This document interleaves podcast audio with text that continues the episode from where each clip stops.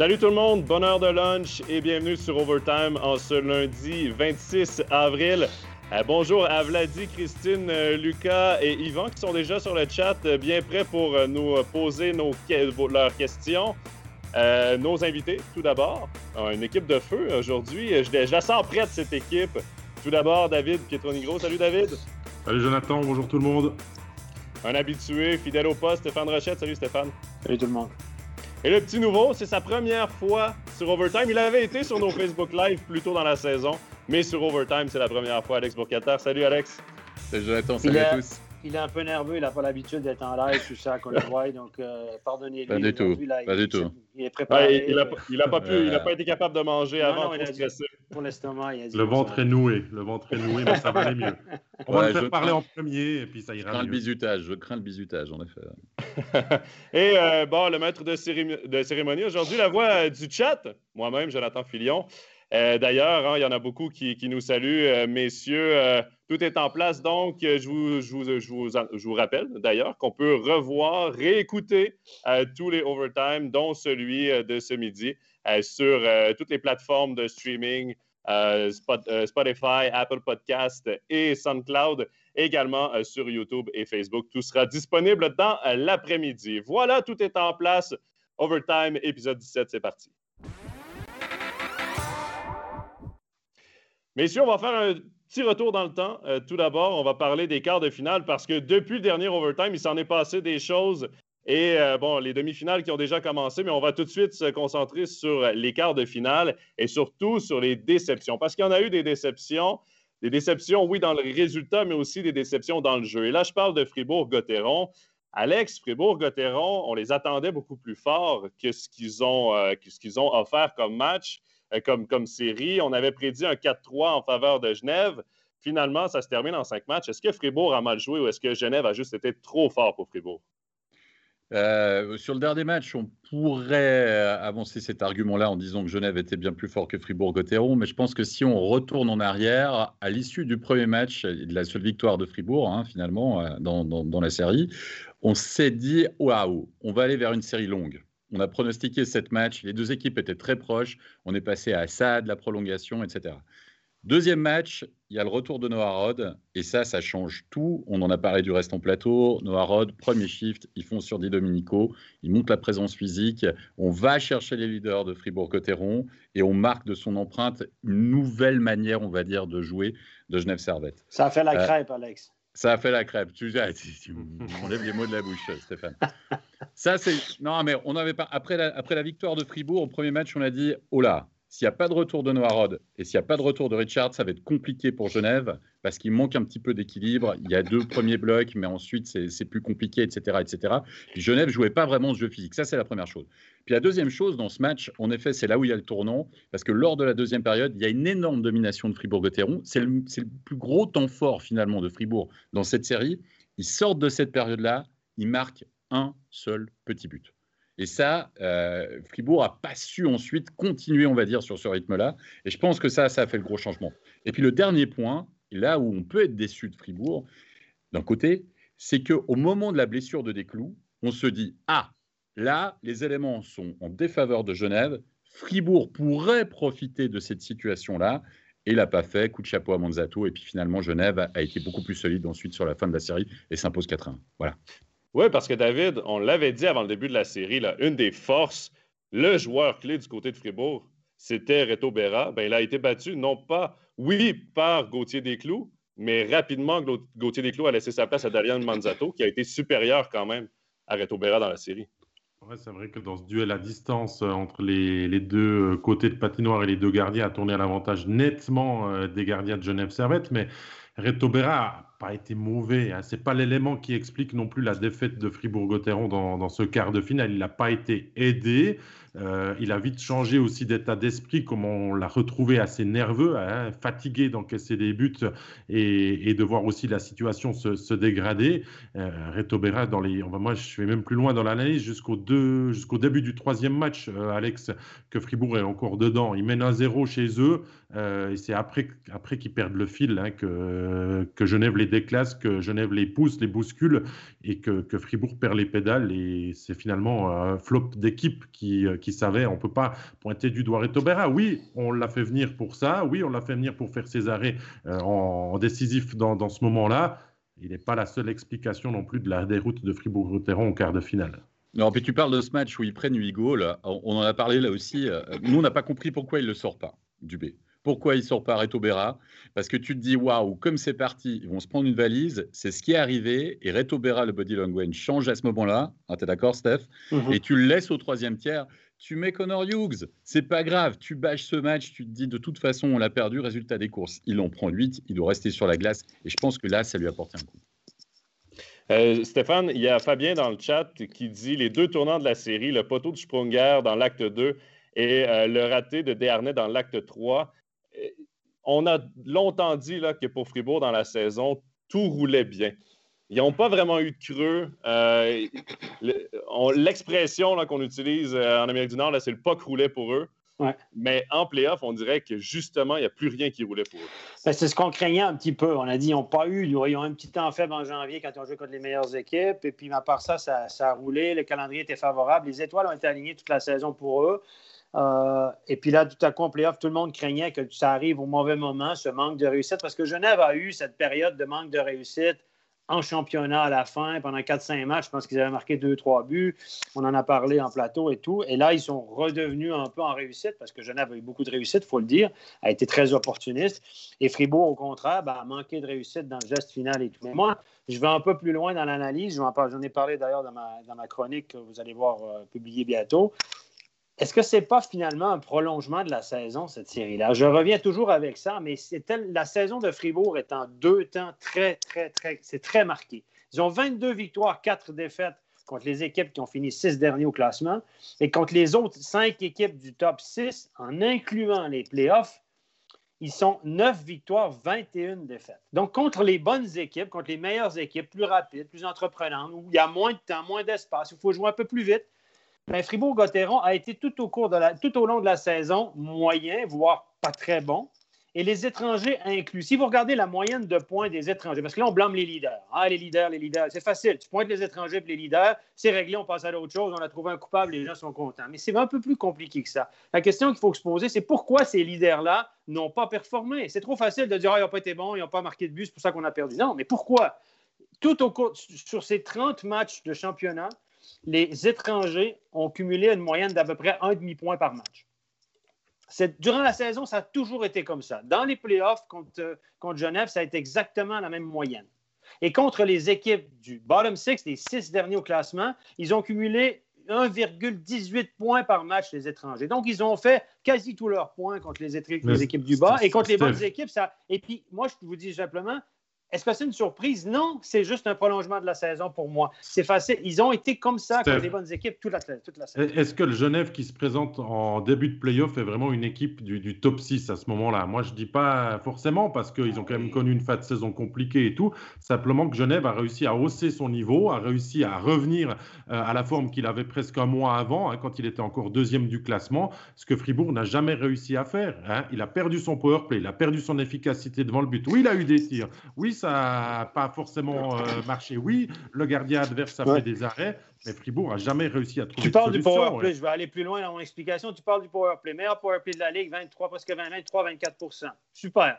Mais dans, les 30 matchs qu'ils ont joués contre les autres équipes du top 6, ils ont marqué dans 10 matchs en power play. Dans 20 matchs, ils, se sont, ils ont écrit, inscrit aucun but en power play. Contre les équipes les moins bonnes de la Ligue, ils ont cartonné en power play. Au bout d'un moment, si tu veux être champion, dans le championnat, ça va bien. Si tu, gagnes, si, tu bats les équipes d'en bas, puis c'est parfait. C'est une régularité qu'on n'aura jamais vue avant.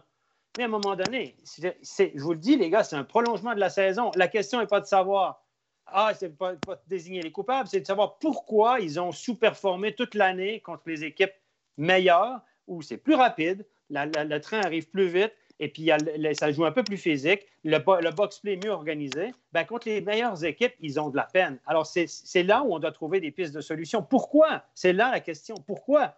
Parce qu'il y a un petit peu moins de, temps et d'espace. Les défenseurs sont mis sous pression. Ils ont moins de temps pour faire leur première passe. Les, les attaquants arrivent avec moins de vitesse en zone d'attaque. Mais d'accord, d'accord, d'accord, Steph. Mais maintenant, quand même, si on prend les étrangers qui sont censés être les leaders, sont censés être les leaders. C'est censé euh, être eux qui marquent les buts, qui tirent l'équipe, etc. Si on, si on les regarde, on a Stolberg, qui était de retour un petit peu au dernier moment. Euh, on ne savait pas dans quelles conditions il est. Il n'avait pas l'air franchement d'être à 100%. Tu es d'accord? Il avait joué quoi Quelques minutes contre Ambry. Après, il n'avait pas rejoué. Il est, il est rentré dans cette série. Il n'a jamais été dominant. Après, tu prends Dernay. Dernay, c'est le seul qui sort son épingle du jeu. Bon, de côté de la patinoire, il, il a des possibilités. Peut-être un manque de réussite, mais franchement, il a répondu présent. Il était là.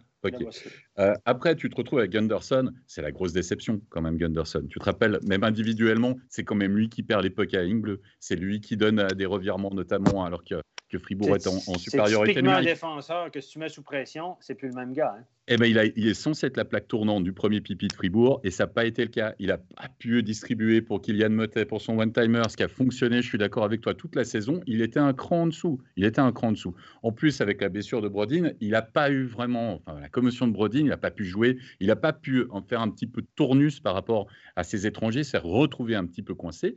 Puis les étrangers de Genève, euh, par exemple Winnick, on ne l'a pas spécialement vu non plus. Tu es d'accord, Steph, dans cette série?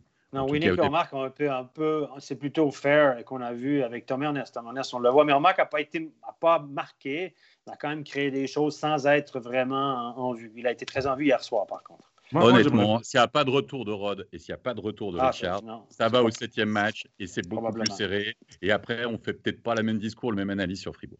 Moi, je trouve juste simpliste leur analyse qu'ils font actuellement. C'est trop facile de dire ah, les étrangers pour marcher. Bah, moi, moi Jonathan, euh, j'aimerais t'entendre sur quelque chose qui est posé dans le chat par Ismac. Est-il possible finalement que l'un des deux postes de Dubé soit donné à quelqu'un d'autre la saison prochaine? Parce que Dubé s'est fait une autocritique euh, assez rapide de, de, sa saison aussi. Donc, qu'est-ce que tu en penses de ces propos et de la situation que doit amener Fribourg peut-être euh, d'ici septembre prochain?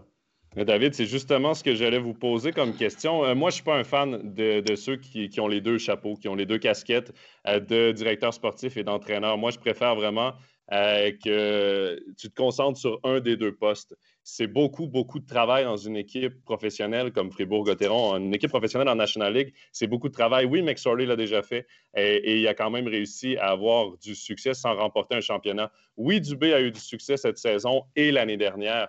Ça s'est mal terminé en playoff. C'est pas parce qu'il y avait les deux chapeaux que ça s'est mal terminé en playoff. Il a quand même bâti une équipe compétitive. Peut-être qu'il a été en sur-régime toute la saison.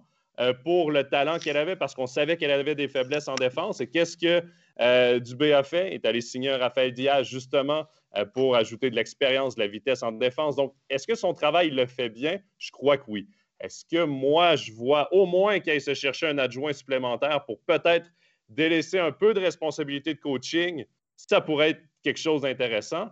Steph, je sais que tu en as parlé dans ta chronique. D'ailleurs, tu, tu, disais ta chronique, elle est en ligne. Après overtime, je vous invite à aller la lire, c'est hyper intéressant. Un adjoint, ça pourrait au moins l'aider, mais moi, je ne suis pas un fan de ceux qui, ont les deux jobs comme ça. Et ils en avaient un d'adjoint. Hein? Excusez-moi, la saison passée, ils en avaient un d'adjoint. Simpson, ouais. Euh, exactement. Donc, euh, tu, feras, tu feras le bilan, mais à mon avis, il sera à la barre la saison prochaine. De toute façon, je crois qu'il adore ça. Euh, il a, il a sa place en saison régulière à la troisième. Je pense que ça s'ouvre pas de discussion. Moi, c'est plutôt l'histoire de Berra. On a dit, OK, tu vas chercher un gardien, tu mets beaucoup, beaucoup, beaucoup d'argent. C'est un top gardien. Est-ce que c'est pas l'arbre qui a caché la forêt finalement, défensivement aussi pendant la saison? Ça, c'est la première possibilité. Puis la deuxième, et le constat là, il est frappant tu as un gardien qui coûte ce prix-là et tu pas en demi-finale.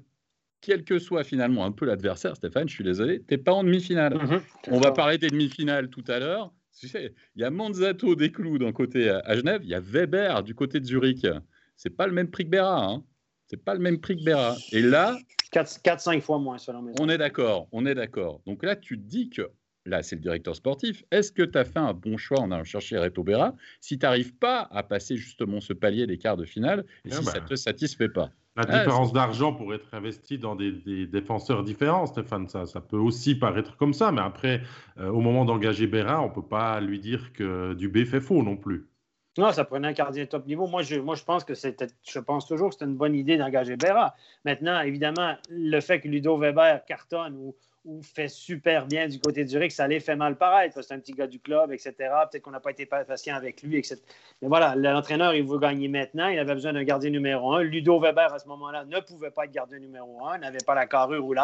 Donc, il a allé pour le moment présent. Il a convaincu la direction de mettre autant d'argent sur un gardien. Euh, moi, je pense que ce n'était pas une mauvaise décision. C'est juste que là, Ludo Weber les fait mal paraître parce que dans deux ans, lorsqu'on va arriver au bout avec Berra, euh, on va chercher un autre gardien. Ludo Weber va peut-être dire Moi, je suis intéressé de revenir, mais c'est plus le même prix. Hein. Donc, euh, voilà. Mais, je ne suis pas ah, ah. nécessairement d'accord qu'il ait fait mal paraître parce que Ludo Weber, s'il était resté à Fribourg, il aurait joué les seconds violons. Puis on le voit avec Zurich, qui était prêt à un poste de numéro un, mais il ne l'aurait jamais eu à Fribourg. C'était bon pour sa carrière à lui. C'est ça. de toute façon, est-ce que c'est un bon deuxième? Parce que ça, c'est l'autre question. Parce qu'il y a des gardiens qui sont bons sous la pression, qui sont bons comme premier, qui s'affirment. Ludo Weber, c'est un gars avec avec, euh, avec beaucoup de talent, avec une bonne carrure devant sa cage. Puis là, il le montre qu'en collant les matchs, il est capable de tenir le fort, sa performance constante.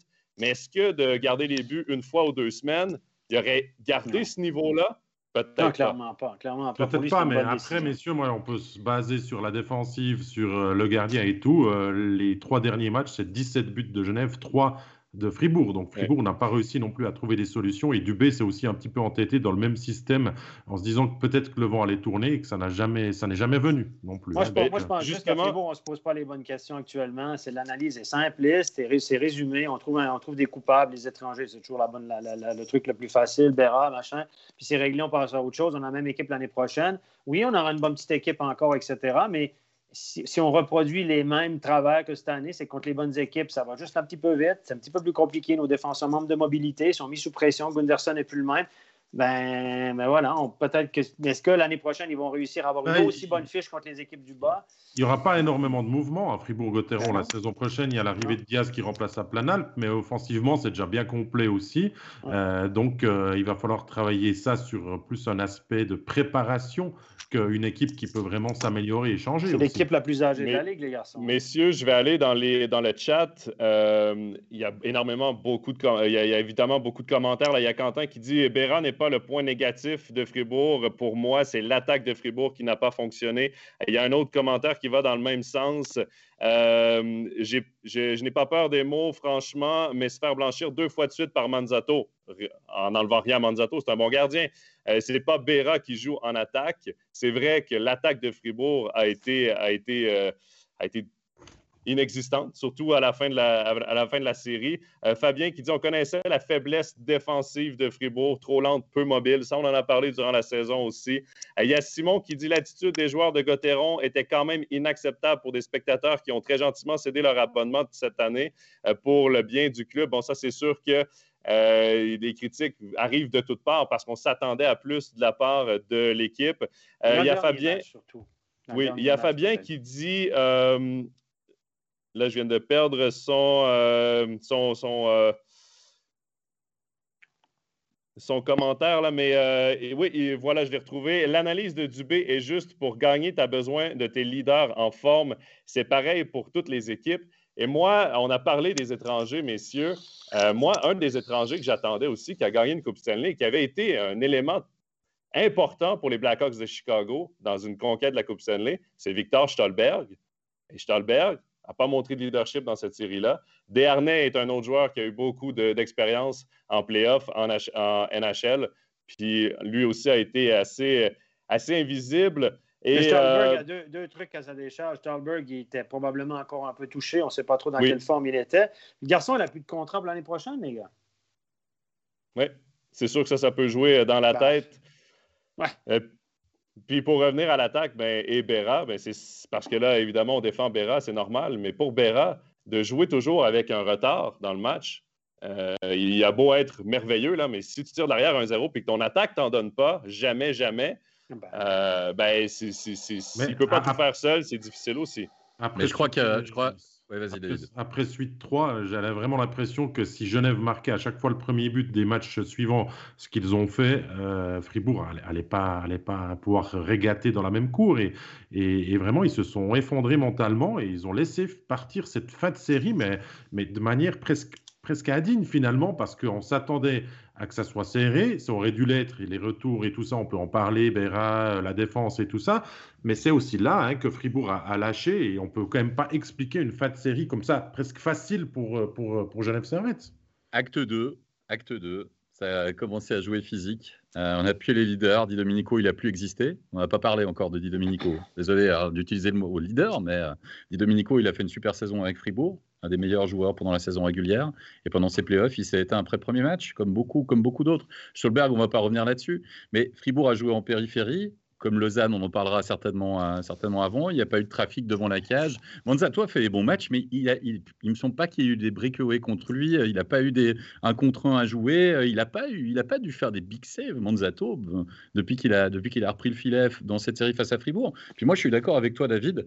Moi, je pense que Fribourg, ils n'y étaient plus dans la tête quand ils se sont pris le 8 à 3, vous savez, on dit toujours, ouais, en playoff, tu t'en fiches du score, c'est un point de plus dans la série ou pas. Mais je crois que le 8 à 3, ça leur a fait, ils l'ont mal géré cette défaite de 8 à 3, je pense que psychologiquement, ils l'ont mal géré. Moi, je, vous répète, je répète ma question. Ça a été comme ça toute la saison contre les bonnes équipes. Pour... Les gars, c'est à la limite, ce pas une surprise. On ne peut pas parler de déception puis de surprise. C'est juste une continuité. La question est pourquoi ça a été comme ça toute la saison? Berra, contre les grosses équipes, n'a pas été non plus transcendant.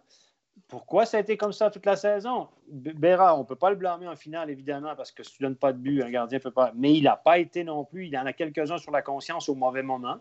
On ne peut pas le blâmer, mais. Bon, alors, messieurs, c'est quoi? C'est quoi? C'est saison, saison réussie ou pas Moi, je, je dis pourquoi on parle d'une grande déception maintenant, alors que finalement, ce n'est peut-être pas une si grande que ça. Peut-être qu'on pouvait s'y attendre. On s'attendait à une série plus longue. Euh, oui, dans le jeu, ils auraient mérité un peu mieux. Mais est-ce que Fribourg a montré durant l'année qu'il pouvait, sur une série de matchs, on, passe, de, 7 matchs? Ben, Steph, Steph pour répondre à ta question, dans la saison, il y a un point tournant où est-ce que tu, vois là, sur le tableau que les bonnes équipes, tu les bats pas. Euh, n'a pas été exceptionnel non plus, des fois un peu de découragement, des fois un peu dans son, dans son body language, tu voyais mm-hmm. euh, que parfois il y avait de la frustration contre les bonnes équipes. Et mine de rien, ça, ça joue dans la tête aussi. Les, joueurs le savent, ils veulent changer mm-hmm. la donne et tout ça. Peut-être qu'ils se mettent un peu trop de pression, ils serrent la canne un peu trop et ça fait que tu n'as pas de résultats contre des bonnes équipes comme ça. Ça peut être une question mentale. Euh, là, on va prendre les derniers, là, euh, les derniers commentaires avant d'aller euh, du côté de Lausanne. Il y a Fabien qui dit justement un peu comme Stéphane, est-ce que finalement vous pensez que Fribourg aurait surperformé en saison régulière? Oui. Peut-être un peu. ils ont profité de leur calendrier. Ils ont été chercher les points qu'ils devaient aller chercher. Il y a Quentin qui dit Di Domenico s'est effacé sur toute la série au match 2 après 30 secondes, après après 30 secondes et le check de Noirod. On, parle beaucoup de euh, Fribourg, mais c'est vrai que c'est Genève qui avait les cartes et qui les a bien utilisées pour sortir Fribourg de sa série. Hein, et Parce qu'il y avait le retour. Je suis d'accord, il y avait le retour de Rod et Richard. On l'a dit, ça a tout changé. peut-être même sans eux, ils auraient appuyé sur la carte physique et que ça aurait quand même fonctionné. Mais c'est clair que cette c'est une ligne de plus. Hein. C'est énorme, c'est énorme. Ce que Fribourg n'avait pas dans la profondeur non plus. Rappelez-vous à la fin de la saison régulière, très honnêtement, là, entre la deuxième et la sixième place, c'était très proche. On ne savait pas qui allait finir deuxième, qui allait finir sixième. On s'est dit, oulala, là là, sur les séries, comment ça peut se passer? Ça va être très serré. On a pesé le pour et le contre, etc. Moi, je suis d'accord avec toi, Steph. Là, simplement, tu as des équipes qui se la jouent un peu tranquille pendant toute la saison régulière, un peu à la Zurich, tu vois ce que je veux dire? Mm-hmm, Un petit peu du beau hockey, c'est beau, puis tu te dis, oh là là, Zurich, cette année, encore une fois, là, on les voit, euh, du hockey de temps, etc. Et puis Fribourg n'a pas su élever à un moment son niveau de jeu, changer sa manière de jouer. Il n'a pas pu répondre aux défis véritablement physiques qu'a imposé Genève Servette dans l'acte 2, a loupé ses temps forts. À mon avis, ça s'appelle grosse différence. Et puis à la fin, la question c'est de savoir quel était l'objectif de Fribourg-Gotteron. Est-ce que c'était d'être qualifié pour les playoffs, d'être en quart de finale? Si ah, c'est le cas, la saison est réussie. c'était ma question. À force des choses, c'est un échec. Voilà, Est-ce qu'on dit saison réussie ou on dit pas saison réussie, euh, Jonathan, pour Fribourg-Gotteron? Saison réussie, playoff raté. tu t'en tires Non, mais honnêtement, honnêtement, je pense qu'après une saison comme ils ont connu, oui, euh, on a mis en lumière les problèmes, mais tu ne peux pas rentrer en playoff, terminer troisième, puis te contenter d'une défaite encore, surtout pas de cette façon-là. Moi, c'est surtout sur la manière. Tu te fais éliminer par Genève. On en avait parlé, Steph et moi. Euh, on, avait, euh, on, avait, de toute façon, dans nos, dans nos pronostics, mis Genève gagnant. C'est simplement parce qu'il y a l'aspect physique, le playoff game que Genève la, culture de Genève et, Rod et Richard rentrent là-dedans. Quand ils sont revenus, c'est vraiment la culture de Genève de playoff qui rentrait, ce que Fribourg n'a pas vraiment. mais il y a la façon aussi. Et ça, la façon, ben, Fribourg est complètement passé à côté. Messieurs, assez parlé de Fribourg, là, ça, se déchaîne dans le chat aussi. Continuez à nous écrire. On va parler maintenant de Lausanne parce que ça aussi, ça a été une déception, Lausanne. Euh, Steph, est-ce qu'ils ont causé leur propre malheur? Lausanne, à un moment, là, c'était l'indiscipline.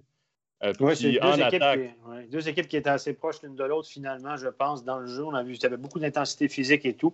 Et je pense que le, point tournant, c'est le match 4 à, Zurich, là où les. on peut parler d'indiscipline dans le cas de Barberio, mais c'est un gars qui a pété en plomb à la fin du match. Mais dans l'ensemble du match, c'est pas l'équipe qui a pété les plombs, c'est qu'on a pris des pénalités de jeu, mais stupides. On, voit Douai, qui est un joueur physique, qui a appris à retenir la crosse, un accroché, Elner, un trébuché. Euh, et il y a eu des pénalités de jeu inutiles. On était indisciplinés dans le jeu, pas dans le comportement. Et, ça a donné l'occasion. C'est le 3-1, c'est ce match-là qui a fait le 3-1 dans la série. Barberio a pété les plombs, oui, puis c'est inadmissible ce qu'il a fait. On est tous d'accord avec ça capitaine, c'est pas un bon exemple, mais c'était une cause perdue. C'est un gars qui a pété sa coche à la fin. Mais le reste du match, ça a été assez correct. Vous pouvez remarquer que le bal a, débuté beaucoup sur la charge de Pedretti. Hein. Jusque-là, c'était assez calme. Après, ça s'est enflammé un petit peu. Mais euh, et je pense que Lausanne a été indiscipliné dans le jeu, des pénalités de jeu inutiles, pris en zone d'attaque. Et c'est ce match-là, je pense, qui a, tourné les, éléments en, défaveur de, Lausanne. Et puis, évidemment, bon, on s'est buté un excellent gardien de l'autre côté. On a, puis une excellente défensive qui a su prendre les rebonds. Euh, ils sont très bons pour boxer out et Lausanne n'a jamais n'avait pas eu beaucoup de chances de marquer sur des rebonds si vous remarquez dans l'ensemble de la série. Et je pense que Zurich a été meilleur. Oui, je m'en vais tout de suite dans le chat là, parce qu'il y a déjà des, commentaires. Il y a Elodie qui dit Lausanne, l'argent ne fait pas le bonheur si tu, as, si tu as un esprit d'équipe. Si tu n'as pas d'esprit d'équipe, c'est compliqué. Il y a Hugo qui dit Lausanne, c'est 143 minutes de pénalité en cinq matchs. C'est juste énorme. Euh, David, Hugo dit Pour moi, Lausanne joue mieux sans Barberio. Est-ce que tu es d'accord avec ça? Euh, moi, je dirais même que euh, Lausanne ne s'est pas présenté dans la bonne patinoire dans ces quarts de finale. ils n'ont pas, joué, pas joué le bon adversaire. En fait, ils se sont battus eux-mêmes, que ce soit avec ou sans Barberio. on a commencé à, sentir la, frustration monter, de sentir l'équipe sentir cette grosse injustice perdre Malguin, euh, pas d'énormes sanctions. Barberio qui, qui, pète les plombs. Après, je pense que Lausanne, pour répondre à ta question, a joué mieux sans Barberio. Mais enfin, voilà, est-ce qu'il jouait aussi à 100% de ses capacités et tout? Mais, Lausanne s'est mis dans le mauvais camp, en fait. Il a commencé à se plaindre, à sentir ce sentiment d'injustice. Et Zurich en a pleinement profité. Hein. Match 2, c'est 5-0. Match 3, c'est 3-0. Et la, la, frustration, elle monte encore plus. Et, et Lausanne, Lausanne n'y était pas. Ils arrivent à gagner le match 5 pour faire un petit peu durer le suspense. Mais on a très bien vu qu'au match suivant, bah, c'était de nouveau euh, porte fermée, euh, défensive parfaite, bon gardien. Et Lausanne, mais bon Dieu qu'ils ont un super jeu offensif, bon Dieu qu'ils sont plaisants à voir, mais ils n'étaient pas à leur niveau. Bon, euh, Alex, ben Alex, il y a Quentin qui dit Quand on a le C comme Marc Barberio, c'est totalement honteux de montrer cette image, car en tant que capitaine, tu nuis à l'image du LHC. je me demande comment les supporters auraient réagi s'ils étaient présents. Bon, le C, là, oui, c'est une lettre, oui, Maintenant, c'est plus un groupe de leadership, mais quand même, quand ton capitaine montre, autant de frustration, euh, c'est qu'il y a quelque chose qui. Bon, le cas Barberio, quand il fait le piquage, il sait qu'il pénalise toute son équipe. C'est pas, pas que lui, parce qu'il sait qu'il va être, de toute façon, il sait qu'il va être suspendu pour X match. Donc pour moi, là, je trouve que c'est une grosse faute, mais quasiment une faute professionnelle, parce qu'à ce niveau-là, quand tu dois être un leader, tu es comme ça. Maintenant, sur la performance d'ensemble de Barberio, je pense qu'il était un peu diminué. C'était pas le Barberio qu'on a vu au début de saison, euh, qui était le patron de la défense, etc. Je pense, je trouve que vraiment là, il était, oui, il a été décevant. Je pense qu'il jouait peut-être diminué, etc. Ça, c'est une chose. Maintenant, Lausanne a des circonstances atténuantes aussi dans cette série. Mais la question, est-ce que c'est une déception? Puisqu'on en parlait avec Fribourg, pour moi, Lausanne, oui, c'est une déception d'être sorti en quart de finale. Je rejoins David sur dire euh, il fallait pas solder match contre Rappersville parce que finalement, c'était la série contre Rappersville. Alors, vous me direz, euh, Lugano, Rappersville, bon, voilà. Mais euh, ça, c'est une première chose. Donc, ça, ça n'a pas été très bien joué de la part de Lausanne. C'est le premier point. Après, il y a quand même eu l'absence de Malguin ça a été une série très physique. Ça jouait bien quand même. C'était la série avec le niveau de hockey, je pense, le plus élevé, très honnêtement. Clairement. Euh, après, je pense que Lausanne a été surpris par la manière que Zurich a abordé cette série. Il y a beaucoup d'expérience dans cette équipe zurichoise aussi. Parce qu'on on critique euh, les perdants, mais il faudrait quand même saluer les gagnants. Parce qu'en face, il y a une équipe qui a su gérer sa série de manière optimale. Il faut quand même dire une chose au niveau peut-être du premier bloc et des leaders. À chaque fois que le bloc d'André Ghetto et Rowe étaient sur la glace, il se passait quelque chose du côté de Zurich. Ça a été moins le cas du côté de Lausanne. Le retour de Malguin a fait du bien. Dans quel état était Malguin? Fondamentalement, on ne le saura pas. Ce qui jouait sous piqûre ou pas, etc. Ça aussi, ça peut poser des questions. Mais Lausanne, peut-être, avait tendance à vouloir produire du trop beau hockey sur glace aussi. C'est-à-dire à marquer le, le, plus beau but. Vous savez, avec euh, les tic-tac-toc et, et goal, etc peut-être qu'en playoff, c'est pas le hockey qu'aurait dû jouer Lausanne. Maintenant, euh, c'est difficile d'aller contre nature. On l'a vu avec Fribourg, on en a parlé pendant la saison régulière, euh, de changer son style de jeu parfois. C'était, c'est compliqué. Moi, je trouve, je trouve simplement que c'est parfois le score ne reflète pas vraiment la physionomie du match non plus. Oui, il y a eu de l'indiscipline. Le puck n'a pas toujours tourné non plus euh, en faveur, on va dire, de Lausanne. Weber était aussi sur un nuage. Mais c'est clair que si vous prenez pas les rebonds, c'est clair que si vous changez pas vos stratégies, dernier match, Stéphane, tu es d'accord? Le premier truc que tu as dit, c'est oh là, ils essayent de tirer. J'ai l'impression qu'ils essayent toujours de tirer très en, très, très en haut. toujours Weber a essayé de le battre, genre du tir parfait. Tu es d'accord? Mhm. Plutôt que chercher le rebond. Et ça, c'est significatif du fait que peut-être à ce niveau-là, il n'y avait pas la, bonne tactique, on va dire. C'est sûrement là qu'on est déçu parce que Lausanne avait tout en main pour battre cette équipe de Zurich qui a été remarquable et à un très bon niveau. Mais Lausanne euh, en jouant le jeu de la saison régulière et en ne voulant pas faire, et là je te rejoins entièrement Alex, ce trop beau jeu aurait peut-être pu euh, contredire et voir les demi-finales. Euh, ça me paraît une évidence. Donc c'est pour ça qu'on est finalement déçu de comment ça tourne et, de, comment Lausanne finalement n'a pas réussi à proposer non plus des solutions quand Malguin n'était pas là. Ça donnait la possibilité à d'autres aussi de se mettre en avant et ces autres ne se sont jamais levés. Finalement, on n'a pas su à se dresser ou à soulever le piège que, que Grunborg a, préparé pour, euh, pour affronter Lausanne. Donc, euh, donc, quand même, moi, assez déçu finalement de la tournure de cette série que, Lausanne n'a pas, pu, pas pu faire sienne. Messieurs, on vient de recevoir un commentaire qui, moi, m'interpelle parce que c'est justement là que je m'en allais. Il y a Claude qui dit le problème est plus en arrière. Maître Svoboda a largement sa part de responsabilité avec ses valses de joueurs et l'éviction de Corey Conacher a fait pencher la balance. Gros problème dans le vestiaire, aucune cohésion dans le groupe, dommage. On n'en parle pas beaucoup de Corey Conacher. Et là, je ne suis pas en train de dire que Corey Conacher, c'est le sauveur à Lausanne, que c'était euh, Jésus-Christ réincarné. Je suis juste en train de dire qu'il a, été, euh, il a été changé à Berne pour absolument rien le 15 février. À partir du 16 février jusqu'à la fin de la saison, Lausanne a joué 29 matchs, 12 victoires, 17 défaites c'est pas parce que Conacher n'était pas nécessairement sur la patinoire, mais dans le vestiaire, moi j'ai entendu dire que c'était un bon coéquipier. Sur la patinoire, ça se reflétait peut-être pas top, c'était peut-être un peu en deçà des attentes, mais quand même, Corey Conacher, cet échange-là a peut-être un peu fait vibrer le vestiaire, peut-être des questionnements, des est-ce que moi je suis en danger, est-ce que. Et ça a peut-être un peu pété la cohésion du, groupe parce que ça allait si bien avant cet échange. Et par la suite, ben, c'était peut-être un échange de trop. Et moi, je suis d'avis que Berne aurait probablement pris cet été parce que c'était le contrat qu'il voulait, c'était le joueur qui voulait Corey Conacher et Berne l'aurait certainement pris si Svoboda l'avait, offert cet été. Et Corey Conacher, c'est un gars qui avait gagné en AHL, c'est un gars qui a beaucoup d'expérience en playoff en Amérique du Nord. Moi, j'aurais aimé le voir dans une série où il n'y a rien qui tourne de ton bord. Un gars comme Conacher qui a quand même euh, de la grit, là, qui, a quand même, euh, euh, qui est capable d'avoir de l'émotion dans son jeu. Moi, j'aurais aimé le voir en playoff avec Lausanne. Et je ne sais pas si ces mouvements de personnel-là étaient de trop dans la saison pour Lausanne. À, te comprendre, c'est que ce maniement nord-américain a peut-être été trop conséquent cette année qui a déstabilisé ben, l'équipe de Lausanne. Ben, ça envoie un mauvais message parce que quand tu es dans le top 5 de la Ligue, quel message tu veux envoyer à tes joueurs? On va aller chercher les éléments qui nous manquent pour aller jusqu'au bout. L'échange aurait dû être un positif et non un négatif. Là, Peter Svoboda se débarrasse d'un des joueurs importants de l'équipe, d'un des, des superstars, entre guillemets, euh, attendus du championnat et de l'équipe, alors qu'il était dans le top 5 de la Ligue. Ça n'envoie pas un message un, peu inverse il, à ce que tu il avait fait venir un top étranger en pour le remplacer qui a été tout de suite blessé aussi. Donc, euh, Est-ce que, honnêtement, est-ce qu'on peut comparer, personnellement, moi, Udacek et Conacher, je prends, je prends Conacher. Oui, Udacek est peut-être plus gros, plus physique, mais l'expérience de Conacher et ce qu'il avait déjà prouvé dans la Ligue suisse, pour moi, il n'est pas allé chercher un top étranger. Il n'a pas ramené un Charles Hudon ou un Denis Malgin.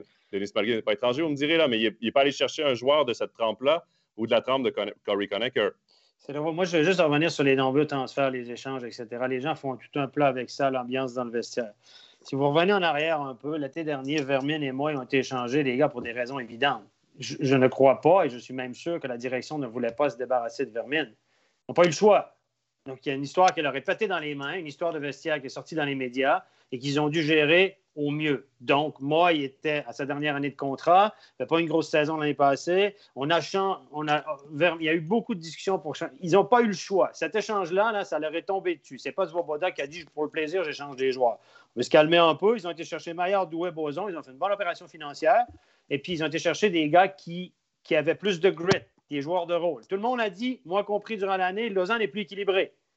OK, alors là, on dirait, ah, il est équilibré, mais ça a créé des problèmes dans le vestiaire beaucoup de suppositions et pas de faits euh, avérés. Ça, c'est les gens, ils ont dans le vestiaire. Après, l'échange de Marty, est-ce que ça n'a pas été le meilleur échange de, toute la saison, de toutes les équipes? Marty, qui avait s'était engagé pour Lausanne l'année dernière, l'année suivante, avant aucun entraînement, etc. L'agent a voulu négocier. Et puis finalement, c'est un truc qui leur est tombé dans les mains ça a été Nodari, c'est un fantôme, encore un fantôme à Lugano, et on était chez, Marty. Tout le monde louange Marty, c'est un gars de la place en plus. Donc, on ne va pas se plaindre de ça. Je ne pense pas que Marty a mis le bordel dans le vestiaire. Donc, ça, il faut peut-être arrêter avec ça.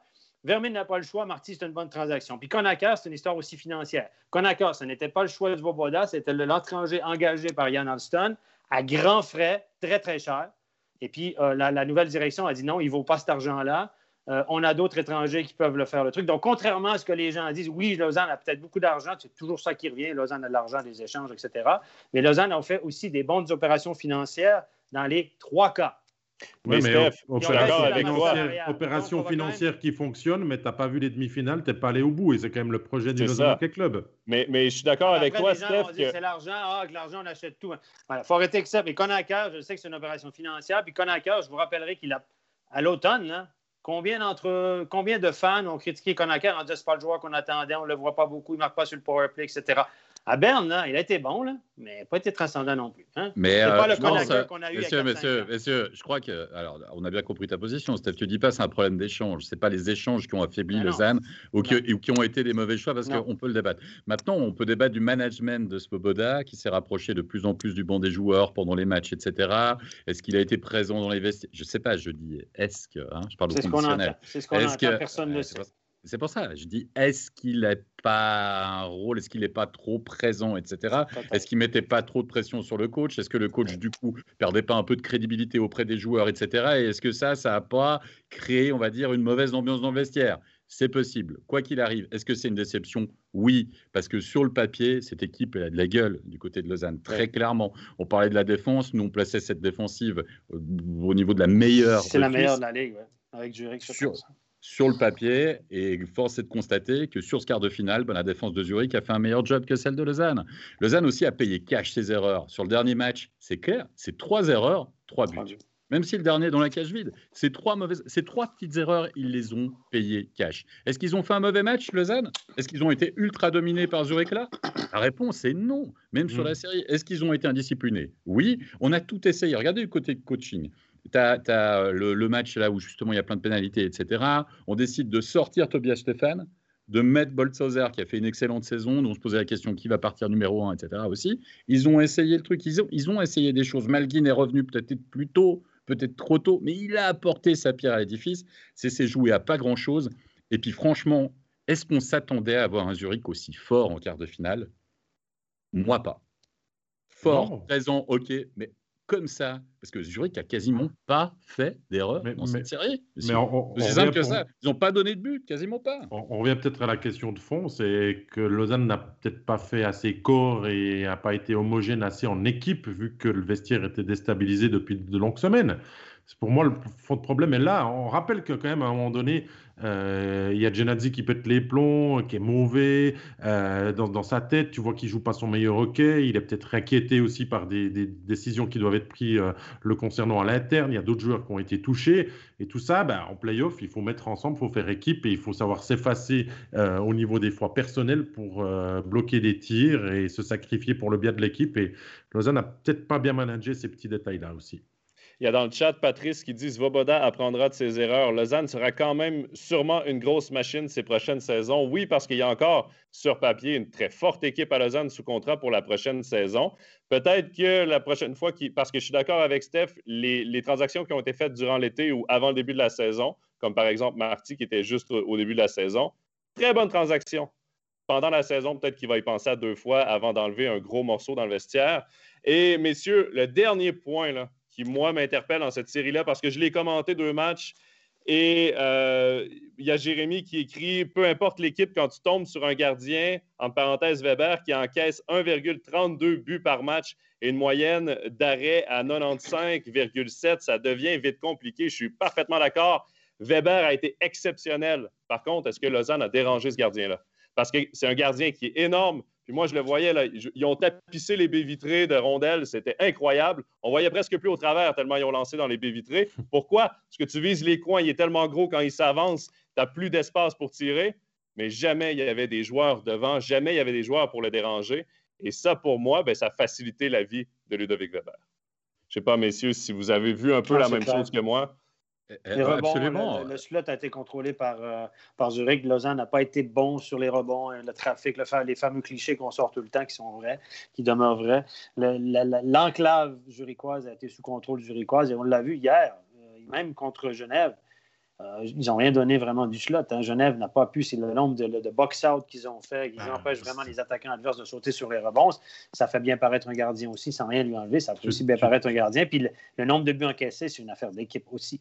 Tu disais que c'était les deux meilleures défensives. Zurich l'a prouvé aussi, il continue de le prouver aussi. hein. C'est difficile d'aller euh, venir euh, dans l'enclave, euh, vraiment semer la zizanie pour pouvoir avoir des déviations ou autre chose. Je suis d'accord, Mais- mais, je suis pas sûr que ce soit Conacher qui aurait drivé le net et puis qui serait Non. allé dans la cage pour faire. Non, ça. Moi, je ne suis pas si sûr que ça, Conacher, c'est une immense perte, sincèrement. C'est un bon gars dans le vestiaire, j'ai aussi entendu la même chose.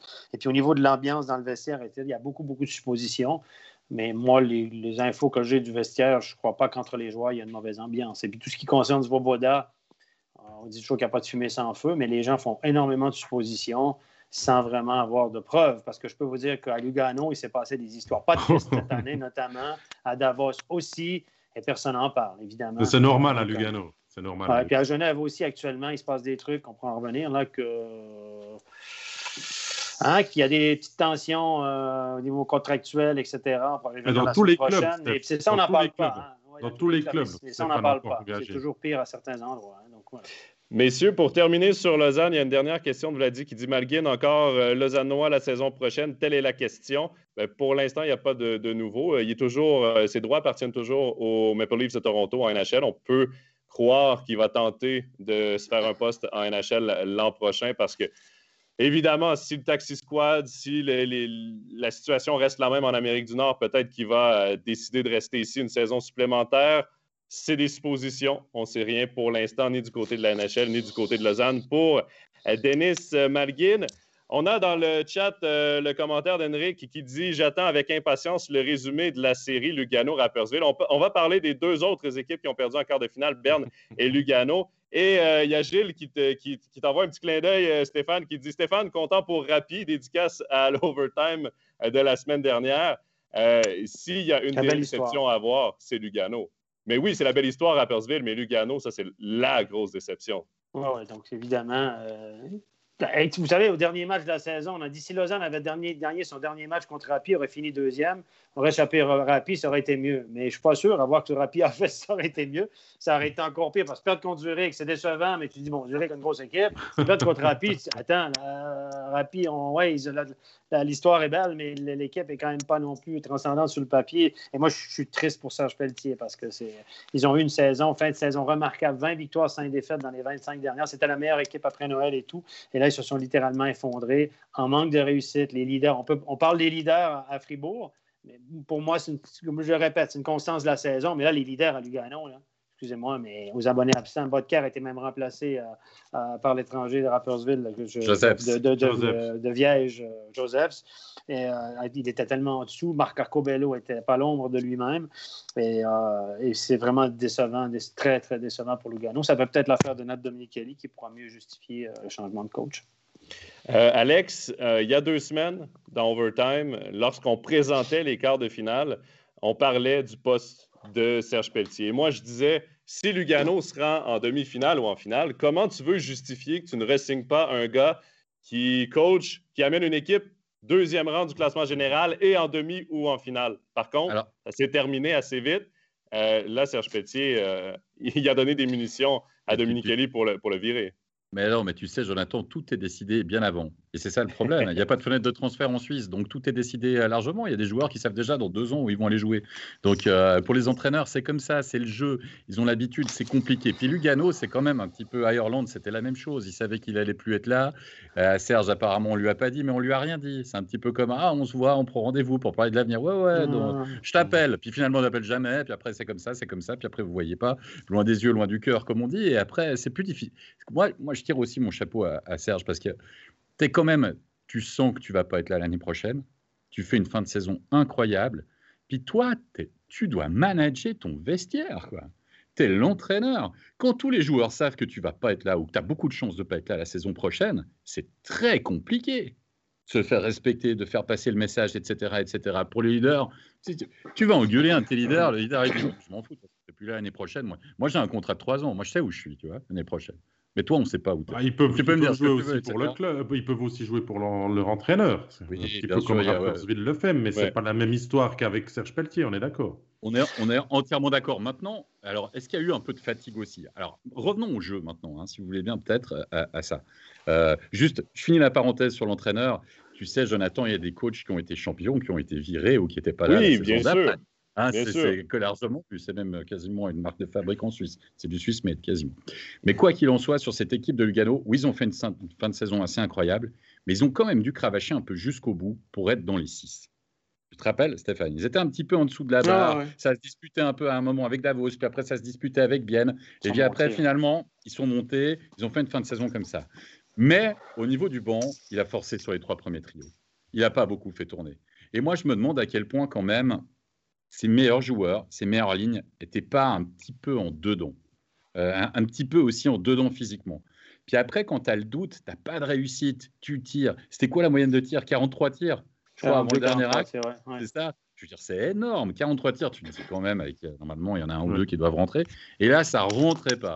Et je pense que psychologiquement, à un moment, il y a eu de la fatigue. Puis après, ils ont dit, voilà, merci, c'est les vacances, et puis tant pis. Mais j'ai l'impression que tu pourrais rejouer cette série 20 euh, fois, 30 fois, 100 fois, que Lugano la, gagnerait à chaque fois. Mais, Rappersville a été parfait dans, chaque préparation. Et quand on les sentait même très fatigués, ils nous trouvaient de l'énergie venue de nulle part pour encore être présents sur les lancers ou avoir cette part de chance avec les poteaux qui sont venus aider au signiflaire. Donc euh, il y, a tout qui était écrit euh, pour que finalement ça se passe bien là pour, pour la formation de Jeff Tomlinson. C'était le scénario, il, devait être frustrant là pour euh, les joueurs, le staff, les, supporters du club tessinois. Hein. L'histoire, elle est belle à Rappersville. C'est sympa d'avoir une équipe comme ça, Cendrillon, etc. C'est dommage pour Lugano. L'équipe qui perd contre eux, ben, c'est difficile.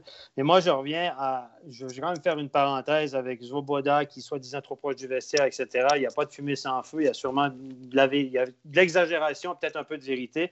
Mais Dominique Ali, messieurs, vous savez que à Lugano. Non seulement il n'a pas parlé avec ses coachs, n'a pas répondu au téléphone avec l'assistant quand il voulait renouveler son contrat, etc., mais il est descendu dans le vestiaire. On parle de Svoboda qui est proche du vestiaire, mais Dominique Elie, lui, est descendu dans le vestiaire. Déjà bien avant les playoffs, il l'a fait en playoffs aussi, mais il l'a fait avant les playoffs pour aller chanter des bêtises, pour aller dire à toi, tu ne fais pas ton job, toi, tu ne fais pas ton job, toi, tu ne fais pas ci, tu ne fais pas ça. Et ça, personne n'en a parlé. Non, mais voilà, il faut, quand même voir les choses en perspective. Donc, euh, des, des GM stressés, euh, qui mettent de la pression sur l'organisation, qui font des trucs des fois par Il y en a partout dans la ligue et on ne colporte pas toujours l'histoire de la même façon parce qu'évidemment, Lugano, Suisse c'est moins parlant, mais Dominique Kelly est aussi un de ses general managers, directeur sportif, qui est très, très, très présent, très impliqué, très proche. Euh, trop, voilà. Mais ça, on n'en parle pas beaucoup. Il l'a fait dans les playoffs, il l'a fait durant la saison. Et, euh, des échos de vestiaire que j'ai, c'est que ça n'a pas très bien passé au niveau des joueurs et ça rend le travail de l'entraîneur encore plus difficile. On est d'accord, mais ça reste, ça reste un échec, quelle que soit la performance. C'est un échec, c'est sûr, mais je veux dire, Dominique Ali, il faut qu'il en prenne un peu sur, son, sur ça. Ben, moi, moi, je parle de déception pour, euh, pour Lausanne, mais je parle d'échec clairement pour, euh, pour Lugano, parce qu'avec cette saison régulière, euh, quand tu joues contre le dixième, tu peux pas. Tu peux pas. Tu ben peux pas. Mais est-ce que mentalement, moi, la question que je me pose, est-ce que mentalement, parce que le premier match a été tout à l'avantage de Lugano, tu affrontes le dixième, est-ce que mentalement, tu as peut-être pris pour acquis que ce serait une série facile, que ce serait un adversaire que c'était sûr que tu passais au vu du premier match, au vu du classement? C'est la belle histoire. Les playoffs, c'est ça. Et, d'ailleurs, il y, a Quentin dans le chat qui dit pour avoir discuté avec Daniel Vukovic, euh, ils sont très, très heureux de cette qualif. Ils se sont donnés à, 200% pour Jeff Tomlinson. Euh, c'est les mots que j'ai eus. Ils ont joué avec le cœur pour une cause qui leur tenait à cœur. Et c'est ça, les playoffs.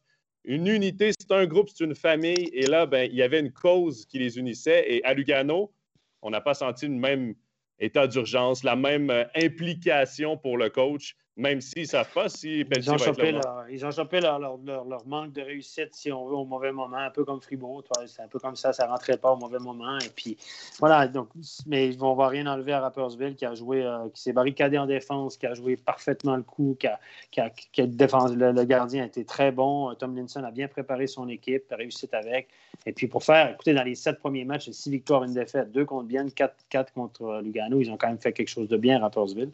Alors, pour le spectacle, on va peut-être peut repasser, mais pour le résultat, c'est assez sympa. C'est la belle histoire. Tout le monde s'associe à ça. Le petit qui bat le grand, le, le, petit club contre le gros, et tout le monde est Ah, c'est cool. Mais c'est sympa. Ça risque de s'arrêter là. Hein. Euh, on en parlera. Oui, là, ça va être compliqué. Là, je, suis d'accord avec vous, messieurs, mais coup de chapeau à cette équipe de Rappersville parce que le premier acte, ils le perdent 6 à 2. Et franchement, ils pourraient se dire Ok, bon, bah d'accord, là, c'est un, écran, c'est un, échelon trop haut, on a battu bien, euh, tout ça, mais là, là c'est un cran trop haut pour nous. Tant pis, on continue. Mais le deuxième match, ils sont venus comme des morts de faim. Puis après, ça leur a donné confiance. Et à un moment, quand tu te dis Eh, mais en fait, euh, on arrive à tenir un tiers. Eh, on arrive à tenir un deuxième. Hey, on mène un 0. Hey, le bleu, on a gagné. Bravo, gardien, t'as été super, etc., etc. Oh, on va au prochain match. Bravo, coup de chapeau à eux. Mais euh, finalement, euh, est-ce que c'est pas la tactique à avoir? Quand tu sais que sur le papier, tu es moins fort Moi, je pense que tactiquement parlant, ils ont très, très bien joué le coup, Rappersville. Ben, c'est voilà, aussi simple que ça.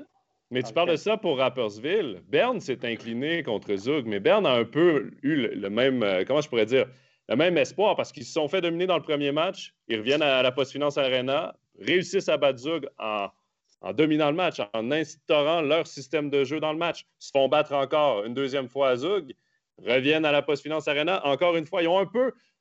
Certainement que Berne a fait poser des questions dans, la tête des joueurs de, de Zug.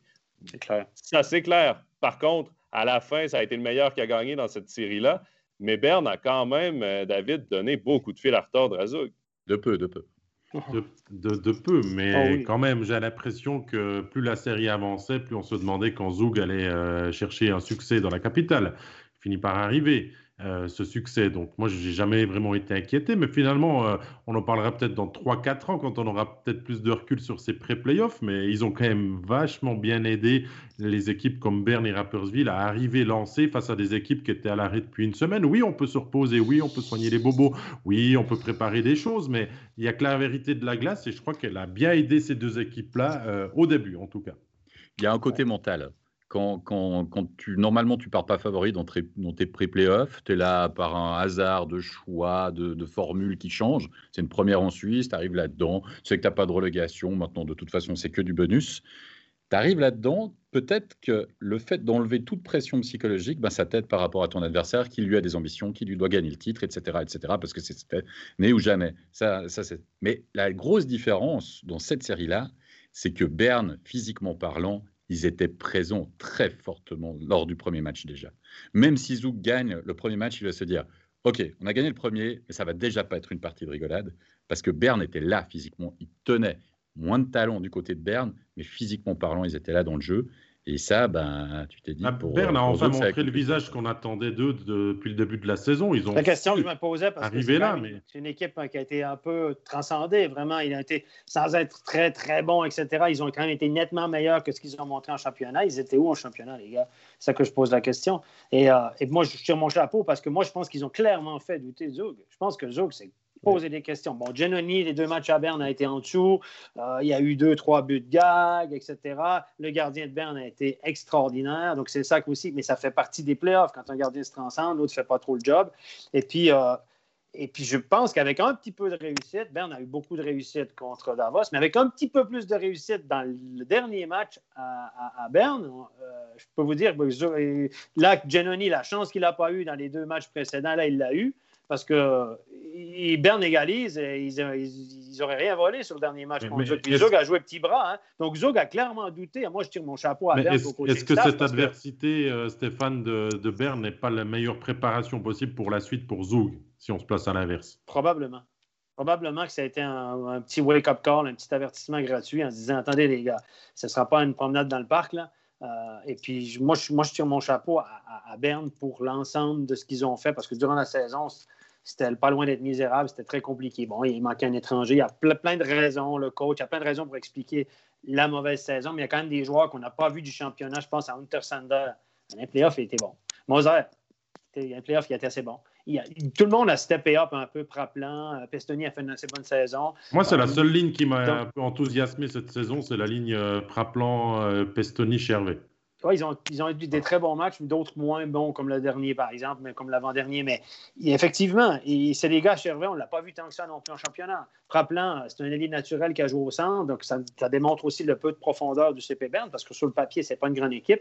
Et moi, je dis chapeau pour ce qu'ils ont fait. Ils ont réussi à faire douter une équipe qui a gagné 22 matchs de plus qu'eux en championnat, 22 sur 50 de plus. Mais Karunen, Karunen, c'est le facteur X à Berne. Karunen, c'est le facteur X, parce que très honnêtement, il n'y a déjà pas Karunen dans la cage, il ne passe pas les pré-playoffs.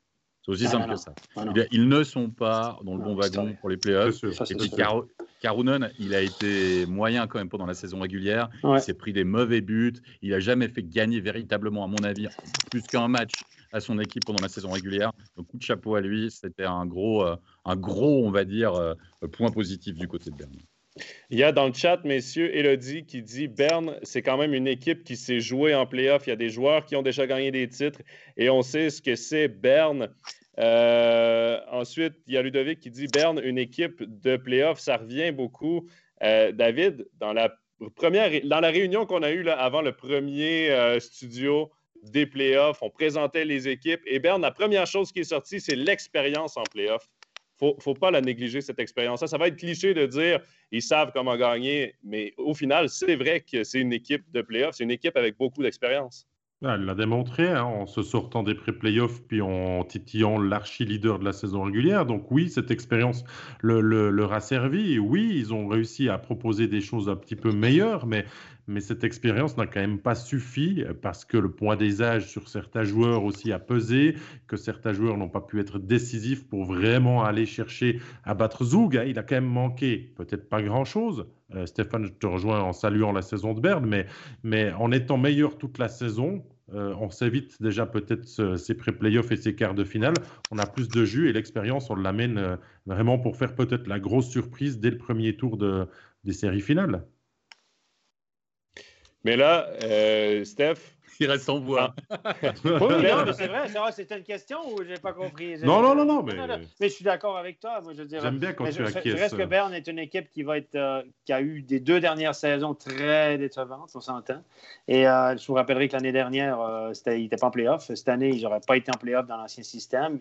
Grâce à Karunen et peut-être le coaching staff, on va leur, donner du crédit pour leur qualification pour les playoffs. Ça reste décevant. Ça reste une équipe qui a très peu de profondeur actuellement, qui est en totale reconstruction.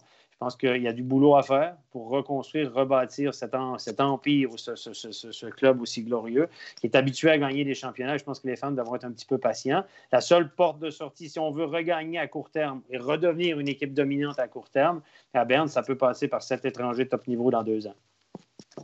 Autrement, il euh, faudra. Parce qu'on n'attire plus forcément les meilleurs joueurs suisses comme avant, etc. Berne reste une équipe qui paye énormément, qui a un gros budget, etc. Mais avant, en plus de payer énormément, c'était le club où tu avais le plus de chances de gagner, la plus belle patinoire et tout. Mais c'est plus comme ça. C'est une réalité différente maintenant. Et là, ça va être plus compliqué de rebâtir. Rendez-vous dans deux ans. Bon, messieurs, on a quand même quatre demi-finalistes et un seul qui gagne tous les titres depuis 1999. Donc, on a peut-être une chance d'enfin endiguer cette suprématie euh, des, quatre mêmes clubs. Tais-toi. Tais-toi. Ouais, David. David. Zurich est encore là. Zurich est encore là. Avant, avant de parler des demi-finales, parce qu'on y arrive, là, on prend un dernier commentaire. Il y a Christine qui dit oui, mais c'est une équipe vieillissante en parlant de Berne. Puis je rejoins euh, Stéphane. David aussi a dit ça, on le pense tous. Et la bonne performance en fin de saison en Coupe de Suisse et en playoff ne doit pas changer la vision, on doit reconstruire, on doit rajeunir cette équipe, on doit faire des changements importants. Et ça, ce sera important qu'on garde le cap. On va maintenant passer, messieurs, aux demi-finales de playoff. Les demi-finales qui euh, se sont mis en branle euh, hier avec le premier acte et euh, D'ailleurs, il y a Quentin qui dit une petite remarque à MySports. Je pense qu'il faut faire deux overtime par semaine vu le rythme rapproché des matchs de playoff. Ah, lundi et vendredi me paraît bien. Quentin, Quentin, regarde, regarde là. Ouais, Regarde, ouais, il y a des matchs tous les deux jours. En fait, tous les jours, si tu comprends la Swiss League aussi, avec des studios et tout, euh, Et quand on aime, on compte pas. c'est pas l'envie qui manque. Hein? Mais c'est à avoir ça explique- au-dessus de l'œil. Mais ça explique quand même, messieurs, pourquoi on vient de passer une heure sur les quarts de finale alors que les demi sont commencés. Euh, donc, il s'en est passé beaucoup des choses. Demi-finale, Zug Rapperswil. On va commencer par cette demi-finale. Euh, une demi-finale qui paraît inégale. On avantage tous, évidemment, Zug dans cette série, malgré le, le beau quart de finale de Rapperswil. C'est une série aussi en cinq matchs, donc ça change beaucoup de choses. Et hier, Zug sont sortis en faisant Oui, vous avez eu un beau quart de finale.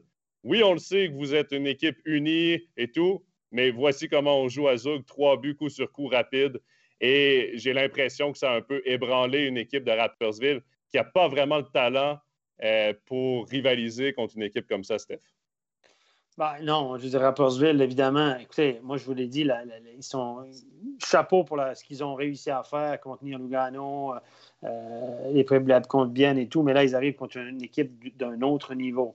Sur une série de cinq matchs, tu peux créer la surprise. C'est plus facile, c'est plus possible de créer la surprise. Mais là, en perdant le premier match, ouf, et puis de la façon aussi, là, on voit que Rappersville est une équipe qui peut-être arrive au bout de son pas clock, comme on dit, sa chance. Euh, Nifler, un peu moins bon, a été changé. Euh, voilà, donc là, ça venait un petit peu trop vite hier soir là, pour Rappersville, qui est peut-être bon à prendre pour Zug. Et puis, si vous regardez le, le si Zug sera en finale, j'extrapole un peu, mais ils auront rencontré euh, le 9 et le 10e au classement. Donc, euh, pas si mal quand même hein, pour, comme tracé pour atteindre la finale. Moi, si j'étais toi, Steph, j'attendrais quand même un tout. Oui, oui, je vais me garder une Parce jointe que- parce que. Je- voilà. Peut-être Il y a eu un match, Lugano a gagné le premier. On a dit, Voilà, hop, hop, voilà. hop, hop, C'est ça, hop, c'est ça. 4-0. Non, non, mais je sais, mais le match hier soir, est pas... moi je suis le coach de Rappersville, je me dis, oh, puis je suis joueur de Rappersville, je me dis là, ce soir, ça allait un petit peu vite pour nous, on n'était pas dans la même ligue. là. Mais D'accord, que- mais si tu dois en perdre un, perds celui-là. C'est Perds ça. le premier. Perds le ça, premier non, face mais- au favori à domicile, d'accord, très bien. Peut-être qu'on vient qu'une surprise, peut-être. pour que Rappersville gagne cette série, il va falloir être impeccable défensivement et pas ouvrir non plus le jeu pour que ça fasse des 7-5 ou des 8-4. hein. Ça m'étonnerait que, que les étrangers et certains joueurs euh, suisses euh, de Rappersville puissent mettre le feu comme ça à l'arrière-garde aussi zougoise. Donc euh, il faudra tenir les assauts par rapport à l'armada zougoise. Hier, on a eu un petit aperçu. La magie euh, de ces demi-finales a duré 7 minutes. Après, on tirait, on tirait la gueule hein, du côté euh, de Rappersville parce qu'on a vite été ramené euh, sur, sur, sur terre, hein, finalement. Donc voilà. Et puis le 3-1 euh, n'a pas duré très long parce que Zoug a marqué deux fois derrière en 23 secondes. Donc, euh, donc finalement, Zoug a, vraiment été en maîtrise hier. Mais je suis d'accord que c'est qu'un match. Je suis d'accord que Lugano a gagné le premier facilement. Je crois que enfin, on est arrivé au, bout du tour de magie là pour Rappersville. Alors oui, on sort peut-être le lapin une seule fois du chapeau, la deuxième fois ça marche un peu moins, peut-être David, je suis d'accord avec toi, mais oui à 3-0, oui Zoug marque euh, en rouleau compresseur ce premier tiers, mais Rapi euh, rate trois énormes occasions aussi, en breakaway, à 4 contre 5, etc. Il, il- il rate le petit moment où tu peux faire douter Zoug dans ce premier tiers. Après en deuxième période, il marque quand même la réduction du score, le 3-1. Moi je pense qu'il y a eu un manque de réussite. La réussite les a un peu abandonnés justement sur, euh, sur ce premier acte. Pas du tout que Zoug était en surréussite, c'est pas ce que je dis. Mais je pense que Rapi, voilà, Nifeler aurait pu faire un petit, la petite déviation qui va sur le poteau, etc. Avoir un peu plus de chance sur le premier tiers. Mais. Tomlinson Ouais, mais- prend son temps. Attendez, Tomlinson prend son temps mort à 3-0. Il leur passe un savon, mais monumental sur le banc. Mais est-ce qu'ils avaient pour tiré calmer, au but jusque-là? Est-ce qu'ils avaient tiré au but jusque-là? Pour calmer les esprits. Et il leur passe un savon. Et ça, quand même, c'est l'attitude d'un coach qui dit Hé les gars, on va pas solder cette série-là. On n'a pas Oui. fait tout ce qu'on a fait en quart de finale pour faire que de, de la représentation pendant cette demi-finale. Et a- après ce savon-là, l'équipe a beaucoup mieux joué, elle était plus concentrée. Oui, Zoug en a encore mis trois, je suis d'accord avec vous, 6 à 1, ok, d'accord, très bien. Mais Rapperswil était plus dans son match. Donc attention au match 2. Il n'y avait pas photo jusqu'à ce temps mort et ce 3-0. hein, donc, euh, enfin, Zoug a quand même donné le ton. Maintenant, il va falloir le tenir et pas se faire tomber dans le piège et de se faire endormir par Rappersville. Mais Et David, j'espère bien que Zoug a donné le ton. J'espère bien. Ils sortent d'un quart de finale à Riclette face à Berne. Ils sont ultra favoris. Ils reçoivent sur le papier l'équipe la plus faible de ces demi-finales. Si tu mènes pas 3 à 0 après 20 minutes de jeu, mais là, tu. tu, tu Une faute professionnelle. Ça va pas jusque-là, mais, en tout mais cas, non, il ne faut, pas mettre le- faut pas mettre le doute dans la tête, ça c'est sûr et certain. Messieurs, je, je vous arrête, je vais dans le chat. Il y a Yannick qui dit sans méchanceté aucune contre Happy, mais zéro tir hier après 13 minutes de jeu, n'est-ce pas un peu honteux? Ben, Zouk, justement, avait des choses à prouver dès la première période. Ils sont sortis, c'est quoi? C'est un taureau qu'ils ont sur leur- dans, dans leur logo? Là? Ils sont sortis comme des taureaux. Il y avait un message à passer. Ils voulaient le faire aussi dès les premières minutes de jeu. C'est ce qu'ils ont réussi à faire. Et Il y a Jérémy qui, va, qui est allé dans un commentaire qui va peut-être te plaire, Alex. Oublions pas que Rapi a perdu 6-2 son premier match contre Lugano. Donc, c'est pas nécessairement parce que tu as, perdu euh, de façon assez cinglante dans le premier match euh, que la série est terminée. Euh, ensuite, euh, il y a Quentin qui dit on peut dire ce qu'on veut, mais si Rappersville ramasse 4, euh, 3-0 dans cette série, euh, c'est une saison plus que réussie pour les Saint-Gallois, évidemment, Ah, parce que moi, après la, pression. quali- Pleinement. après la qualification pour les playoffs, je me suis entretenu avec Jeff Tomlinson, j'avais fait une entrevue avec lui, et puis il me l'avait dit clairement, nous, ce qu'on visait, c'était les pré-playoffs. Tout le reste, c'est du bonus. Ils sont rendus en demi-finale, donc c'est de l'extra bonus. Pas de pression. Mais, Steph, là, c'est au best of five. Ça change quand même la donne, hein, parce que tous les, tu ne peux pas te permettre un faux pas comme là, là. Déjà, le match suivant est hyper important parce que si tu le perds encore, tu fais face à l'élimination directe. Ben, là, si Zug gagne le prochain, là, ça veut dire que Rappersville doit battre Zug trois fois. Zug n'a pas perdu trois fois de l'année hein, de suite. Puis là, c'est contre Rappersville. Est-ce qu'on peut euh, peut-être. Rien n'est rien n'est impossible, mais Ben, moi, je pose la question à l'envers. Steph. Je pose la question à l'envers. Si Rappersville gagne le match 2, Ah. est-ce que la pression revient sur les épaules de Tangness c'est un, best of three, c'est un meilleur des trois après. Oui, effectivement, c'est tout, ben, ça. Tout de suite. Le, dans un meilleur des cinq, ça devient tout de suite compliqué dans un sens ou dans l'autre. On ferait remarquer que dans le premier match, euh, Zug Bern, euh, il me semble que Zug avait été assez bon. Bern avait peut-être été un peu plus opportuniste que Rapide. Dans le deuxième match, ils sont revenus solides. Donc, euh, attention, attention, mais bon, on- comme, je le répète, je ne vois pas qui peut battre, en tout cas, par Rappersville, qui peut se mettre dans les, les- les pattes de Zug euh, avant la finale. Je ne vois pas, j'ai- je, je vois pas. J'ai une question pour le maître de la planif euh, qui est avec nous, David. Il y a une question de Sébastien qui dit Planif Master. il, y a, Sébastien qui dit si les deux séries se terminent en trois matchs, évidemment, il ne faut pas compter Zurich battu en trois matchs euh, trop tôt, possible d'avoir une finale en best of, si- euh, of seven.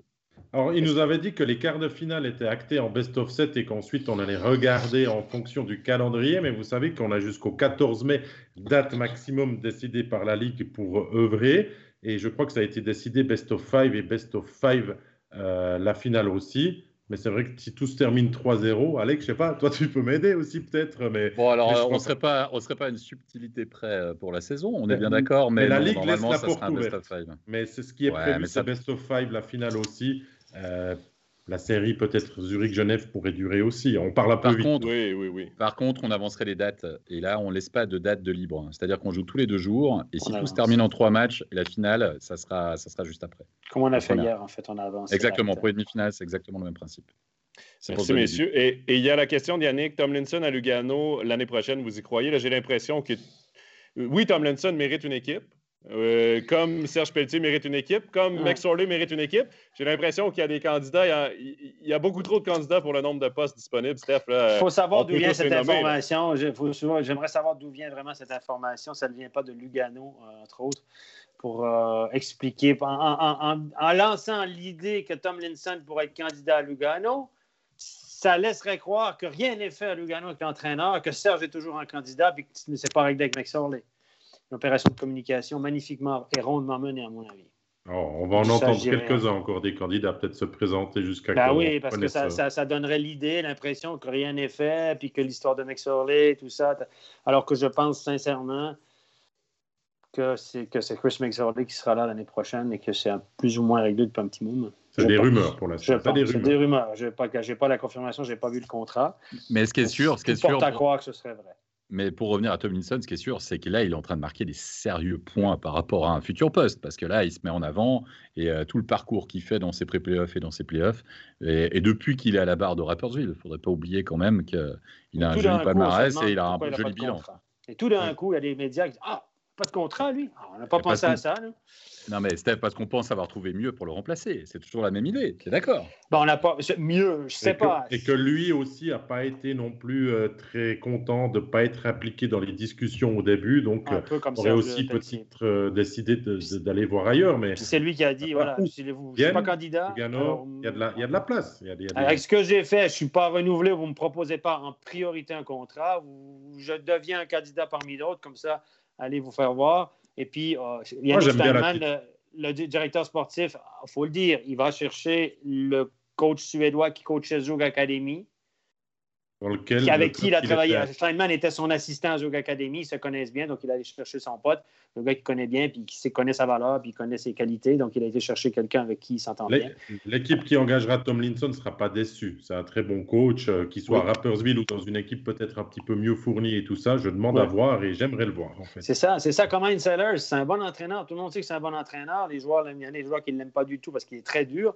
Et c'est un gars qui a coaché toujours une des équipes euh, nouvellement monté comme Lausanne, comme euh, Bienne, Langnau. Moi, j'aimerais le voir avec une, armada, une équipe pactée, comme on dit, pleine, avec du talent, etc., voir comment ça, ça Parce qu'il faut dire, Tom Linson, on entend beaucoup de bonnes choses sur lui. C'est un gars qui est respecté, qui a eu des problèmes de santé aussi, qui a passé à travers ça, qui a coaché en Allemagne, qui a eu du succès en Allemagne. Donc, euh, c'est vrai qu'on se pose toujours la question. Des gars comme ça, ils n'ont pas de contrat. C'est un métier difficile, hein? c'est compliqué, les postes sont rares et puis. C'est très, très compliqué. Mais, toutes ces rumeurs euh, toutes les questions vont être répondues dans les prochaines semaines, durant l'été. Une fois la saison terminée, messieurs, on va maintenant se diriger du côté euh, de la deuxième demi-finale, la série Zurich-Genève. Alex, ces deux équipes qui en saison n'avaient connu que des prolongations ou euh, des, tirs de barrage.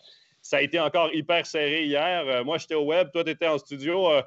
jusqu'à la toute fin, on a cru à une possible prolongation. Ça va être chaud jusqu'à la toute fin de ces deux équipes-là. C'est très, très proche.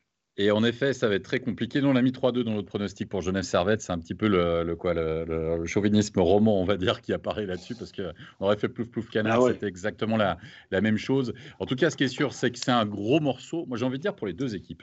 Oui, euh, pour Genève, Zurich, c'est un gros morceau, ce qu'ils ont montré en quart de finale face à, Lausanne. Et surtout, ce Zurich-là, il ne faudrait pas oublier que euh, bah, hier soir, il y a beaucoup, beaucoup d'absents. Il y a Einstein qui n'est pas là, il y a Noro qui n'est pas là, Tainen qui n'est pas là, euh, et Kruger qui n'est pas là. Pedretti. qui n'est pas là. C'est cinq, cinq habituels, cinq titulaires qui ne jouaient pas hier soir. Cette équipe, elle est bien en place, elle est solide, elle ne doute pas, et ça va être très compliqué pour Genève. Puis d'un autre côté, ça va être compliqué pour Zurich aussi, parce que Genève a su monter crescendo dans cette partie et dans cet acte 1. Euh, ils ont eu c'était compliqué pour Genève lors des 20 premières minutes de jeu, mais petit à petit, ils ont commencé à sortir la tête de l'eau. Ils se sont rapprochés du but, en fait, de Zurich. Se sont vraiment rapprochés du but. Puis la grosse différence, peut-être, avec ce qu'avait montré Lausanne à part sur un match, c'est que quand ils ont eu les opportunités en supériorité numérique, eh ben, ça a fait mouche deux fois. Un peu de chance sur la deuxième parce que le tir de, de Tom Ernest est, dévié, mais ils ont su profiter de ces moments, de ces rares moments finalement d'ouverture. Ils ont su scorer, puis ils ont montré que Genève, c'est aussi solide défensivement. Oui, Monzato est là, mais il n'y a pas que Manzato non plus, parce qu'il y a des rebonds et les rebonds, les jeunes voix les prennent. Et voilà, ils n'ont pas, quasiment pas fait d'erreur. C'est un match où il y avait, es d'accord, Steph, il n'y a quasiment pas d'erreur de part et d'autre. C'est pour ça qu'il y a un score de 2 à 1, puis qu'on s'imagine bah, qu'on va au-devant d'une série assez serrée. Mais Steph, on a beaucoup vanté la défense de Lausanne cette saison. L'année dernière, on vantait beaucoup celle de Genève. Évidemment, on a eu des points d'interrogation parce qu'avec Mercier et Moreur euh, d'absents à Genève, on se demandait où est-ce que ça allait aller. Finalement, c'est une défense qui fait encore ses preuves mené par un Henrik Tomernes tout feu, tout flanc. Ah, Henrik Tomernes, c'est incroyable. Il est tout simplement incroyable. C'est un joueur de grand talent. Il le montre, toute la classe à 5 contre 5. Il est aussi, par rapport à, Gunderson ou à Tim E. Gunderson, qui est un joueur unidimensionnel offensif pour moi. Tomernes est bon aussi défensivement à 5 contre 5 dans toutes les situations. C'est le patron à la défense.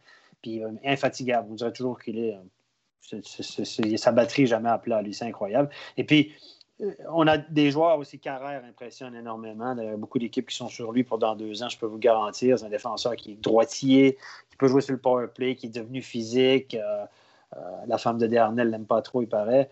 Et puis, il y, a, Simon Lecoultre aussi. Ah. Volmin joue du bon hockey. Volmin, il n'y a pas un gros gabarit, etc. On n'en parle pas beaucoup, il joue pas trop mal. Et puis, Lecoultre qui a vraiment steppé up avec beaucoup plus de temps de glace. On me disait, Louis Matt me disait au début de l'année, Lecoultre, quand il y a beaucoup de temps de glace, quand il dépasse les 15 minutes, il surnage un petit peu puis il devient moins efficace. Il faut que je limite son temps de glace. Mais là, il a largement dépassé les 15 minutes depuis le début les blessures de, deux autres défenseurs. il joue du bon hockey. Il est aussi physique, il est engagé. On l'a vu dans la série euh, euh, contre, contre Fribourg notamment. Il est doté d'un excellent sens du jeu. Donc, avec ses deux très jeunes défenseurs, 21-22 ans, ils font le job, les garçons, et ça, c'est mm. une bonne augure pour la suite. Et moi, je ne change pas mon avis. cette série va être longue et indécis jusqu'au bout. Oui, le gros coup réalisé par Genève est bon à prendre hier d'aller gagner au Hallenstadion, de récupérer l'avantage de la glace. C'est super de commencer comme ça. Ça met un coup de pression sur les Zurichois, mais eh, il va y avoir des retours à Zurich. Euh, Zurich aura d'autres cartes à abattre aussi, et, Genève ah doit aussi se, se, méfier parce que ça va vraiment, vraiment être très, très serré dans, dans, dans, ces deux secteurs de jeu. Hein. Donc, euh, Genève a été excellent excellents engagements hein, euh, hier. C'est aussi une explication euh, de pouvoir garder la maîtrise du puck. Genève a été bon au power play. Genève a déjà été bon en quart de finale aussi dans les situations spéciales.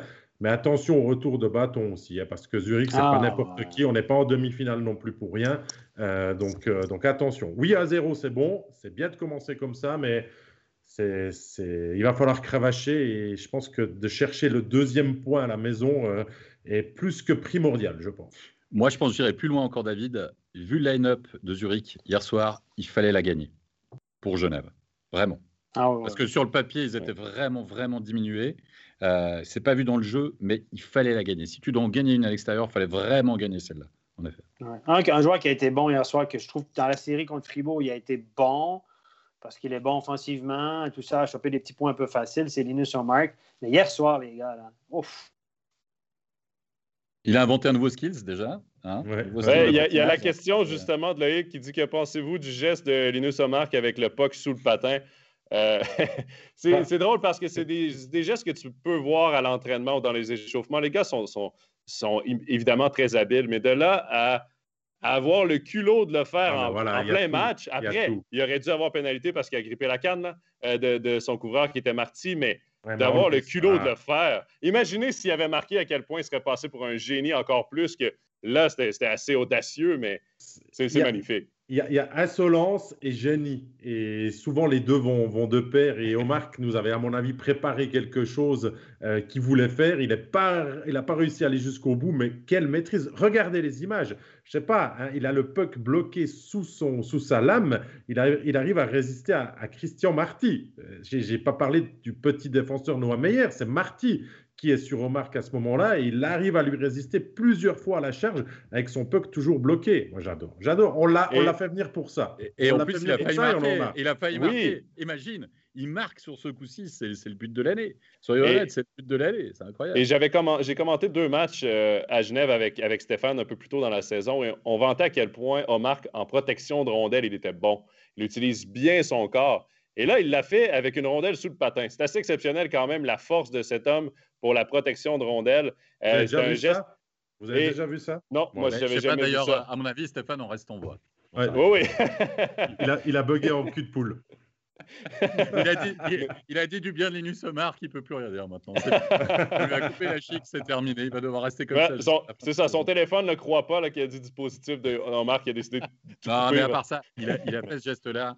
Mais on adore, moi j'adore. Pour rebondir, pour rebondir sur ce que disait Stéphane, il a été présent, il s'est proposé aussi à la relance défensivement, etc. Il a été très impliqué dans les deux côtés de la patinoire. Il a fait véritablement un match complet. Et ça, c'est vrai que c'est du crédit. Puis au deuxième tiers, c'est lui qui sonne un peu la révolte. Parce que, comme tu dis, c'est lui qui a une très bonne protection de puck, puis qui va driver le net. Puis c'est lui qui a initié ce, mouvement de Genève Servette, en fait, en allant en direction du but. Parce que c'est comme ça que tu décroches aussi des supériorités numériques. C'est en te montrant évidemment dangereux par rapport à la casse. Et Alex, quand Omar joue pour l'équipe, Genève Servette peut aller loin peut aller loin. Parce que oui, il a fait ce move incroyable euh, qui le rend visible et on en parle et tout ça, mais il fait beaucoup, beaucoup de bonnes choses sans être forcément sur le, le tableau des marqueurs, alors qu'on en a l'habitude. Et c'est pas pour autant qu'il est effacé et qu'il passe à côté de ses playoffs. Il est, il est vraiment très bon pour l'instant. Content de te retrouver, Stéphane. Euh, moi. On est, on est, toujours sur Genève. Euh, je prends quelques commentaires. Il y a Loïc qui dit Et quand on prend les meilleurs défenseurs du pays, Tom Ernest, Gunderson et Eid, le seul encore là, c'est Tom Ernest. Est-ce que c'est le meilleur de Suisse, tout simplement Ben, en saison, les trois, moi, je pense qu'ils s'équivalent. C'est trois très bons corps arrière. Mais en playoff, c'est là que ça compte. Et Tom Ernest est clairement. Euh, est, clairement dans un niveau à part. Il y a Quentin qui dit ce n'est pas un secret de polichinelle, mais est-ce que Henrik Tomernes n'est pas le meilleur joueur de la Ligue? La Ligue, je, la Ligue, je pense pas, mais la, Ligue, ces dernières années, c'est un des meilleurs, ça c'est certain. Euh, ensuite, ensuite, il y a une question pour toi, Steph. Euh, ça tombe bien que tu sois revenu. Euh, il y a Elodie qui dit Monsieur Rochette, non, attends, c'était un petit peu plus haut. C'était sur les face-off de Richards. Voilà, c'est Arnaud qui dit euh, Vous pensez quoi des engagements de, de Il les gagne tous, mais il a les deux patins devant la ligne à chaque fois. Ah, je l'ai montré, effectivement. Ça, c'est il y a deux choses là-dedans. Le juge, les juges de ligne doivent être instruits pour direct. Parce que les gens râlent souvent sur Ah, les juges de ligne, ils prennent du temps, ils donnent des avertissements, ils font chier tout le monde. Mais voilà, c'est leur job de faire respecter les règles, que ce soit équitable, que les deux joueurs respectent les règles et qu'ils aient la même chance de gagner l'engagement. Et quand on laisse Richard tricher comme ça, tous les joueurs essaient de tricher l'engagement. C'est le principe. Si le juge de ligne te laisse faire, tant mieux. Il est très malin là-dessus et chapeau à lui. Et, mais là, à un moment donné, les juges de ligne doivent faire leur travail, les responsables des arbitres doivent signaler ça. Et puis d'autre part, les centres adverses. Réveillez-vous, les gars, là. Tu dois dire à l'arbitre, quand tu vois Richard euh, installé comme ça, tu dis à l'arbitre, attends, hey, ça va pas, tu pousses ton patin, parce qu'on voit souvent les gars, ils poussent le patin à Richard, là, Richard est obligé de se redresser, il commence à râler, et tu obtiens ce que tu veux, parce que le juge de ligne, il dit, OK, c'est vrai, fais attention. Et là, je pense que des joueurs doivent être instruits pour faire changer la donne, pour qu'ils respectent la règle, mais tant que, tant que personne ne lui dit rien, Richard, tout est bon. Oui, il a raison. Et hier soir, il a été transcendant sur les engagements. Il a gagné, je pense, 80% de ses engagements. Et ça, ça a été une. D'ailleurs, le, but, le but gagnant, c'est un engagement gagné. Ce n'est pas lui qui l'a pris, je crois que c'est faire. Mais euh, c'est un engagement gagné. On ne répétera pas l'importance de ces, euh, de, ces, euh, de ces mises en jeu dans l'issue d'un match. Parce que quand vous gagnez l'engagement, ben, Sidney Crosby le disait. moi, ça, ça, me fait chier parce que quand je perds l'engagement, je sais que pendant les 20 premières secondes, je vais courir après le pote. Puis mon chiffre est 40-45 secondes. Donc, à moitié du shift, je cours après la rondelle. Moi, je veux jouer avec la rondelle parce que c'est là que je suis bon. Quoi. C'est une question qui nous a été posée euh, avant l'émission. Euh, de quelle chance donne-t-on finalement à Genève Servette d'aller jusqu'au bout? J'ai envie de vous répondre 25%. Ça serait un petit peu facile. Mais euh, après, après un match, après un match, Alex, combien de chances que Genève puisse alors, euh, non, alors il y a plusieurs facteurs. Le premier, c'est euh, quels seront les retours zurichois au deuxième acte? Quel type de match on va avoir droit Parce que moi, j'ai été surpris de l'impact physique. Ça avait déjà été le cas contre Lausanne. Mais comparé à Genève, quand on écoute Patémon qui dit OK, alors bon, c'est un discours de coach avant un premier acte, etc., qui dit en gros, on va jouer sur euh, nos plus, c'est-à-dire on va mettre d'impact physique, on va aller fort checker, très fort, etc. On va leur rentrer dedans. À peu de choses près, ça veut dire ça. Mais en fait, Zurich a laissé le puck à Genève. Puis dans les premières minutes, c'est Zurich qui est rentré dans Genève. Et euh, un mec comme Marty en défense, d'autres joueurs, il y a Pedretti qui est pas là, mais il y en a d'autres. On a vu les jeunes, Riddi qui est là, c'est un gros bébé, il est gros, il est grand, comme dirait, comme dirait Steph. Et moi, j'ai trouvé Zurich très présent. Même Roman V qui allait mettre une charge, plus qu'à la limite, il a pris 2 plus 10. Mais c'est montrer que là, on ne se cache pas du côté de Zurich. On n'est pas là pour spécialement jouer du hockey champagne. On est là pour gagner une série. Et c'est pour ça que je me dis, attention, attention, ne tirons pas trop vite ou trop de conclusions de cet acte 1. Zurich peut arriver comme des avions à l'acte 2 et gagner peut-être même le défi physique par rapport à Genève. Et ça, ça sera une grosse interrogation. Tu n'as pas répondu à ma question quand même. de, savoir si Genève n'est pas. Non, mais Genève. Et attendez, attendez. Oui, bien sûr. Est-ce que Genève a des chances d'aller au bout? Oui, s'il a tout son line-up. Oui, avec le retour de Desclous. Oui, bien sûr. Il a le meilleur défenseur avec Tom Ernest. Oui, très certainement. Euh, la grosse interrogation, nous, au début de saison, c'était qu'est-ce qu'on va faire au niveau du poste des gardiens? Est-ce que Desclous aura finalement les épaules pour être vraiment ce numéro 1 Oui, il a été meilleur gardien de la ligue au niveau du pourcentage, je crois, dans la saison régulière. Stratosphérique en playoff jusqu'à ce qu'il sorte sur blessure. Est-ce que sur le. Et puis, Manzato fait le job. Incroyable, formidable. Sur trois matchs, il est là, il est présent. J'ai dit, l'équipe est quasiment au complet, elle est plutôt bien équilibrée, même s'il y a Mercier et Morer peut-être qui vont manquer. La grosse interrogation, je pense que tu es champion que si tu as quatre lignes qui tournent. Et du côté de Genève, oui, il y a un quatrième bloc qui vient, Mais si tu compares avec Zoug, c'est quand même un peu compliqué parce qu'à Zoug, le dongier peut venir vraiment de 4 blocs et 4 blocs peuvent, te poser des problèmes, etc. Donc, euh, je mettrais un peu plus que 25%, mais pas, mais pas 80%. Mais c'est vrai parce que Genève doivent battre Zurich et. Ils doivent gagner six fois contre Zurich et Zoug dans les trois prochaines semaines, deux prochaines semaines et demie. C'est une grosse commande. C'est une très grosse commande. Cinq fois. Il y en a ah, déjà un... plus que cinq fois, mais ouais, c'est ça. Ils doivent les battre encore cinq fois parce qu'ils ont gagné, c'est tout à fait juste. Mais ils doivent faire cinq victoires, quatre défaites. C'est ça dans les neuf prochains matchs, c'est ça? S'ils font cinq victoires, quatre défaites, bon, il faut que les enchaînent au bon ça moment. Ça dépend dans quel ordre tu les ouais, c'est ça. Effectivement. Moi, je pense qu'il y a des bonnes chances. Là, je prends mes... mon affirmation, prenez-la comme un souhait. Euh... Steph, il y a, y y a une question. Euh, est-ce que si euh, ça n'avait pas été le coaching staff de Zurich, on aurait quand même pris le coach challenge hier pour annuler le 2-0 marqué en toute fin de deuxième période par Eric Fer Je ne sais pas s'il doit donner du crédit au coaching staff parce que la scène, elle s'est passée devant le banc de Genève. Donc, le coaching staff qui est sur le banc, c'est à leur droite, il y a la caméra et tout, ils ne voient pas. Ils ne peuvent pas voir. C'est peut-être les joueurs sur la glace qui ont signalé, mais je donne le crédit aux gens qui sont sur la galerie de presse, dans les gradins, il y a probablement un gars qui regarde toutes les vidéos. fait partie du staff aussi. Qui a dit Ah oui, les gars, il y a hors-jeu. Là, parce qu'on a vu que cette communication-là, ce n'est pas toujours d'une évidence. On a vu que l'équipe suisse ont moins de 20 ans, quand Paul Di Pietro avait son, son attel en, mode silence, puis ils envoyaient des signaux de fumée, puis on a loupé un hors-jeu d'un mètre en demi-finale. Ça, c'est inadmissible. Puis on a vu Ambry en louper deux l'année passée. On a remédié à cette situation-là en mettant quelqu'un de plus compétent en haut qui tout de suite revient. Et là, c'est l'ensemble du coaching staff. On annule, on ce but, ça aurait pu tourner l'histoire de ce match aussi. Oui. Ah, et ça, c'était le, coach challenge euh, incroyable. Quoi. Ah, ils l'ont annulé. Ils l'ont annulé, non, ils ont réussi, c'est ça, c'est ça, c'est ça que. Mais s'ils ne l'avaient pas fait, éventuellement. Ah, Genève a gagné ce premier acte, donc euh, avec des si, avec des si. Ce qui est étonnant, c'est qu'ils connaissaient le règlement. Ou alors pas. Alors ils se sont dit ah écoute le patin est tout peut-être pas. C'est ça exactement.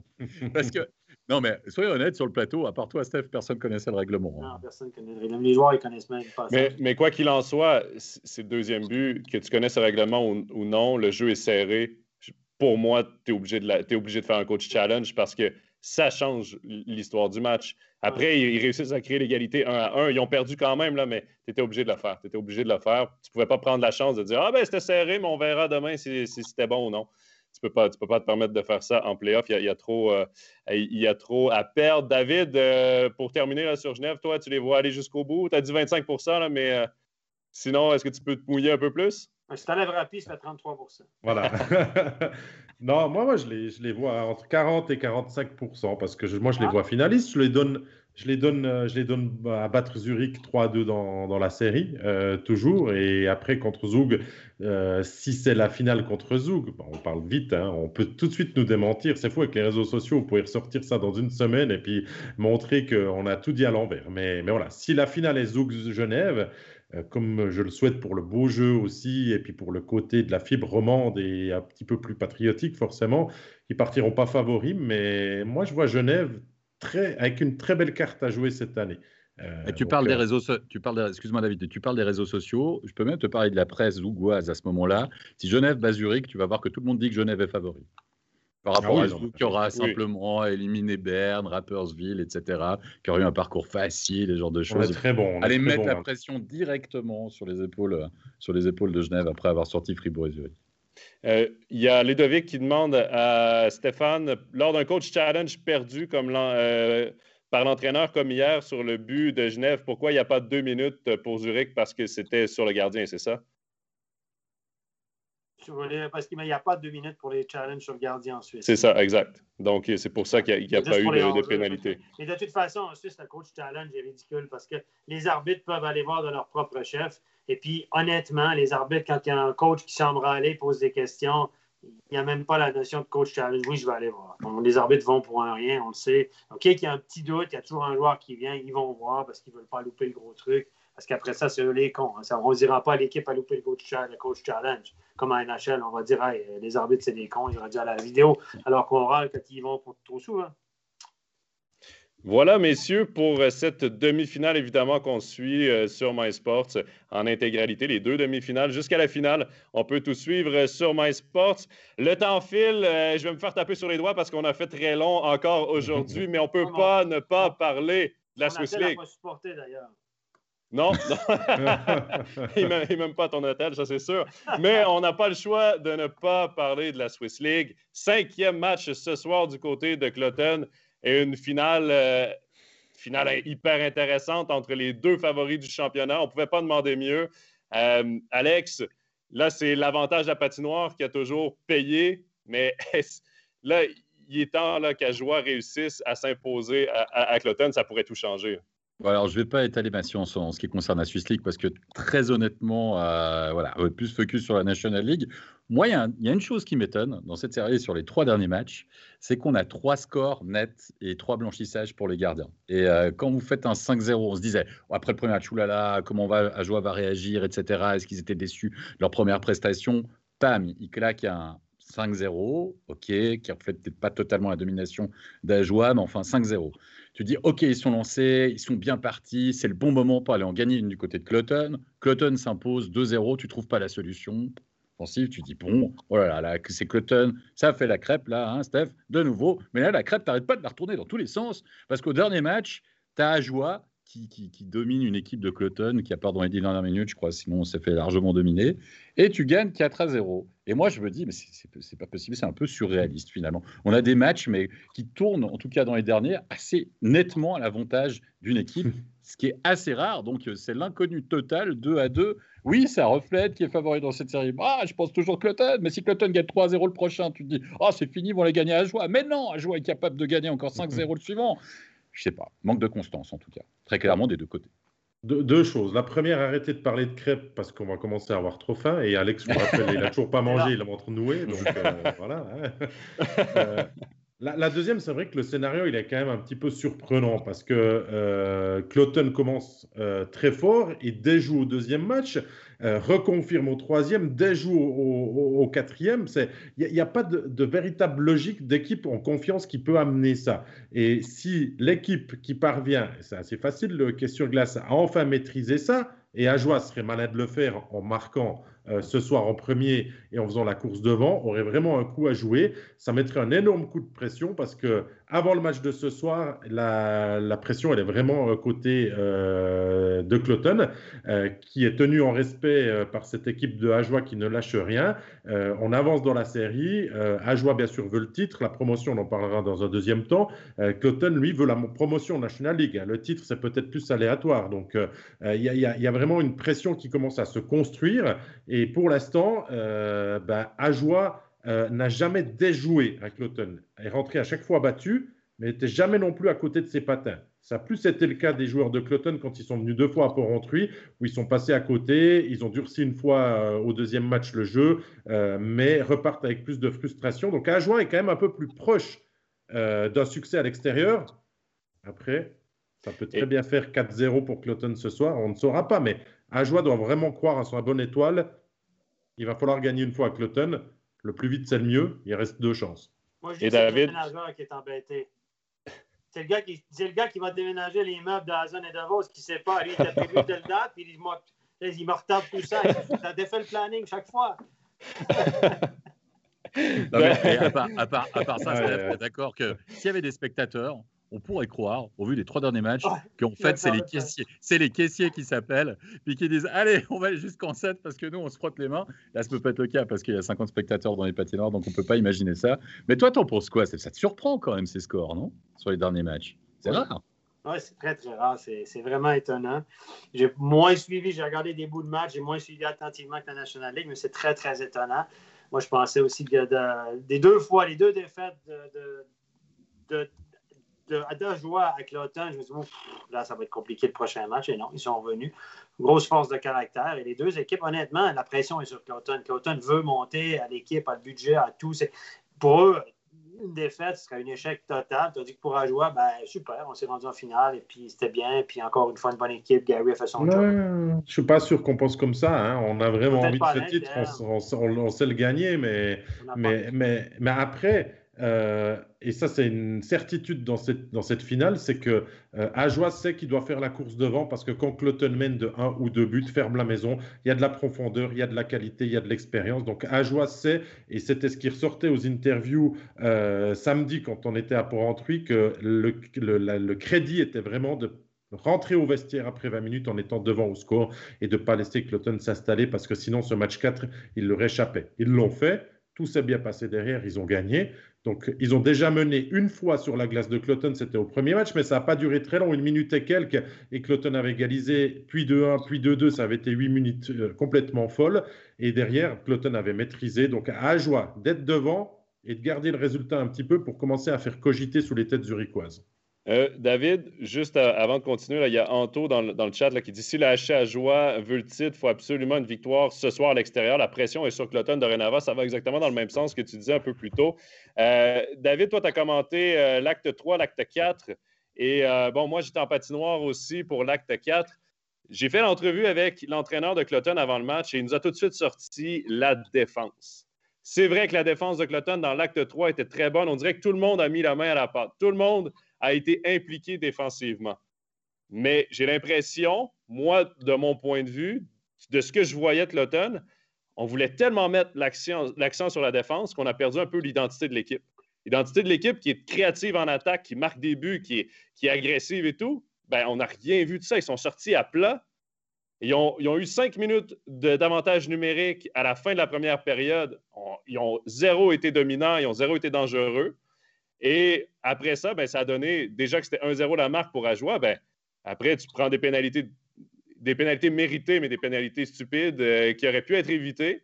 Et ça a cassé un peu les jambes de Cloton. Puis après ça, ben, ils ont été en retard tout le match à faire du hockey de rattrapage, mais avec aucune énergie, aucune émotion dans le jeu. Parce que quand tu joues défensif, c'est facile de tomber dans un jeu euh, plat, dans un jeu sans émotion. J'ai l'impression que c'est ça qui a nuit à Cloton dans le match 4.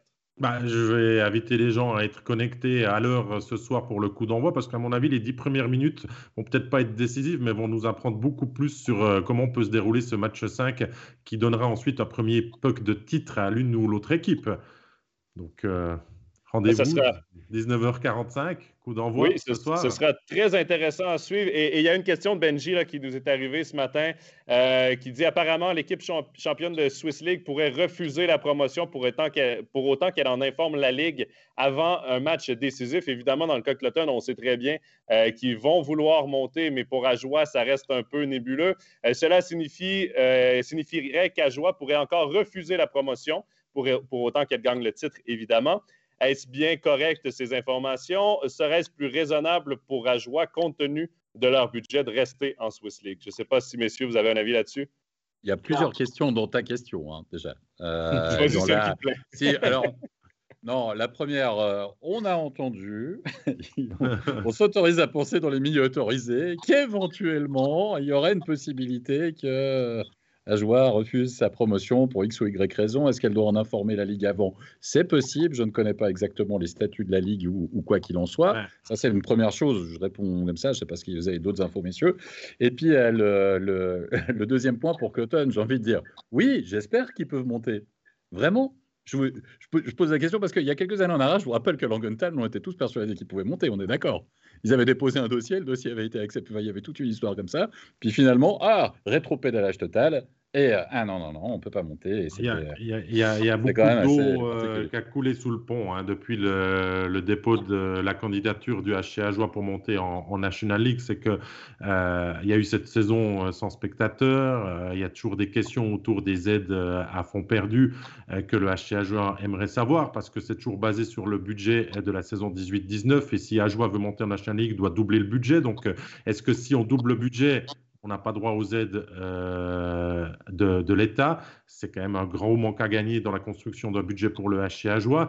Euh, est-ce que euh, finalement on ose aussi doubler son budget? Il y a beaucoup, beaucoup de questions et c'est là un petit peu le flou dans le vestiaire et dans le staff. Hein, je peux vous le dire, pour discuter et tout, on ne veut pas encore se prononcer. On attend des réponses aussi de la Ligue, de Denis Vaucher, du côté du, du HCA Joie pour pouvoir se, positionner. Et de ce que j'ai appris, on pourrait dire avant le dernier match, admettons qu'Ajoie gagne ce soir, avant le dernier match, Ajoie devrait se positionner pour dire euh, on ne veut pas monter. Et là, euh, il se pourrait qu'il n'y ait pas de, comment, de sanctions Euh, comme Langenthal a été privé pendant trois ans de, jouer à l'échelon supérieur, euh, pas de sanctions ni financières ni, euh, ni sportives pour, pour le club, mais tout ça est encore à mettre au conditionnel parce que je peux vous dire que dans les couloirs, on travaille à que cette finale se passe bien, mais on travaille aussi parce que Ajoie, sa promotion National League, il la veut. le budget est bouclé à 85%, nous avait dit le, président avant le début de la, finale. 7 millions, possibilité de jouer deux ans National League, la fenêtre est super pour pas en profiter. On fait pas de folie avec ses finances, on va essayer et tout.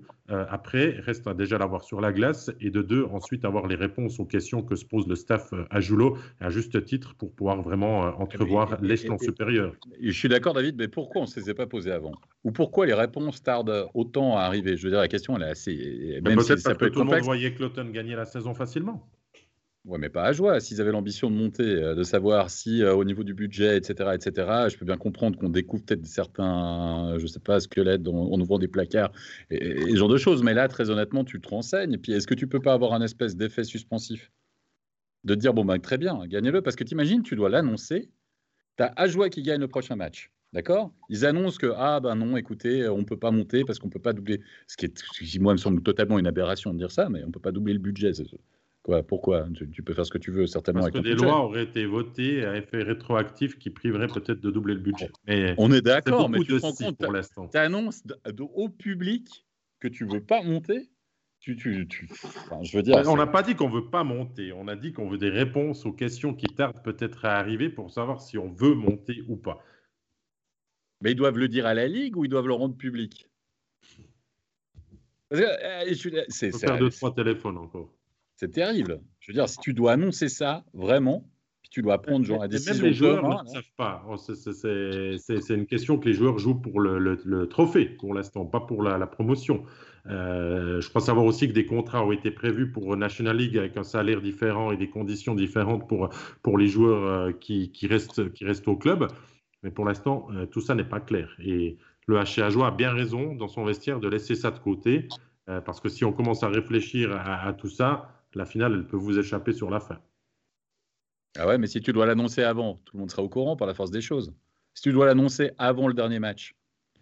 Ben oui, mais admettons que la joie mène 3 à 2 dans la série et que le président annonce que la promotion, ils ne la veulent pas. C'est pas pour autant que le club euh, et les joueurs vont arrêter de jouer pour pas aller gagner le titre quand même. Question, on est d'accord, si Ajoa gagne le titre, doit renoncer à sa promotion pour X ou Y raison, Cloton ne monte pas. Parce que tu dois avoir une promotion sportive, si je me rappelle bien euh, les critères de la National League SA. Puis le déménageur là-dedans, les gars. Merde, fais quoi, lui? ah, c'est le mot de la fin qu'on attendait, Steph. On attendait ça. Tu sais ce que tu fais, Steph? Tu fais plouf plouf canard. Il y en a un qui reste à joie, il y a l'autre qui va à Cloton, puis tout le monde est content. Messieurs, je prends une toute dernière question. Elle va être rapide à répondre. Christine qui demande avec David en commentaire ce soir. Non, ce ne sera pas David? Non, c'est Régis qui sera en patinoire ce soir du côté de Cloton avec Jérôme Bonnet comme consultant. Moi, je suis invaincu à Port-Rentruy et je porte chance au HC Ajoie. J'ai perdu les deux matchs que j'ai commentés, vu que je les ai fait les quatre à Cloton. On change la dynamique, c'est ah, bah un choix stratégique du coach. Et, et c'est pas vrai, là, il plaisante, hein, pour ceux qui nous suivent. C'est pas comme ça que ça se passe. Hein, non, mais parce qu'après, on prend les choses pour Je suis surnuméraire ce soir. c'est lui qui a commenté, il perd tout le temps euh, quand c'est lui qui commente, etc. Ah, nous, Alex, on va arrêter les studios parce qu'il n'y a pas un roman qui a gagné un championnat depuis qu'on est là.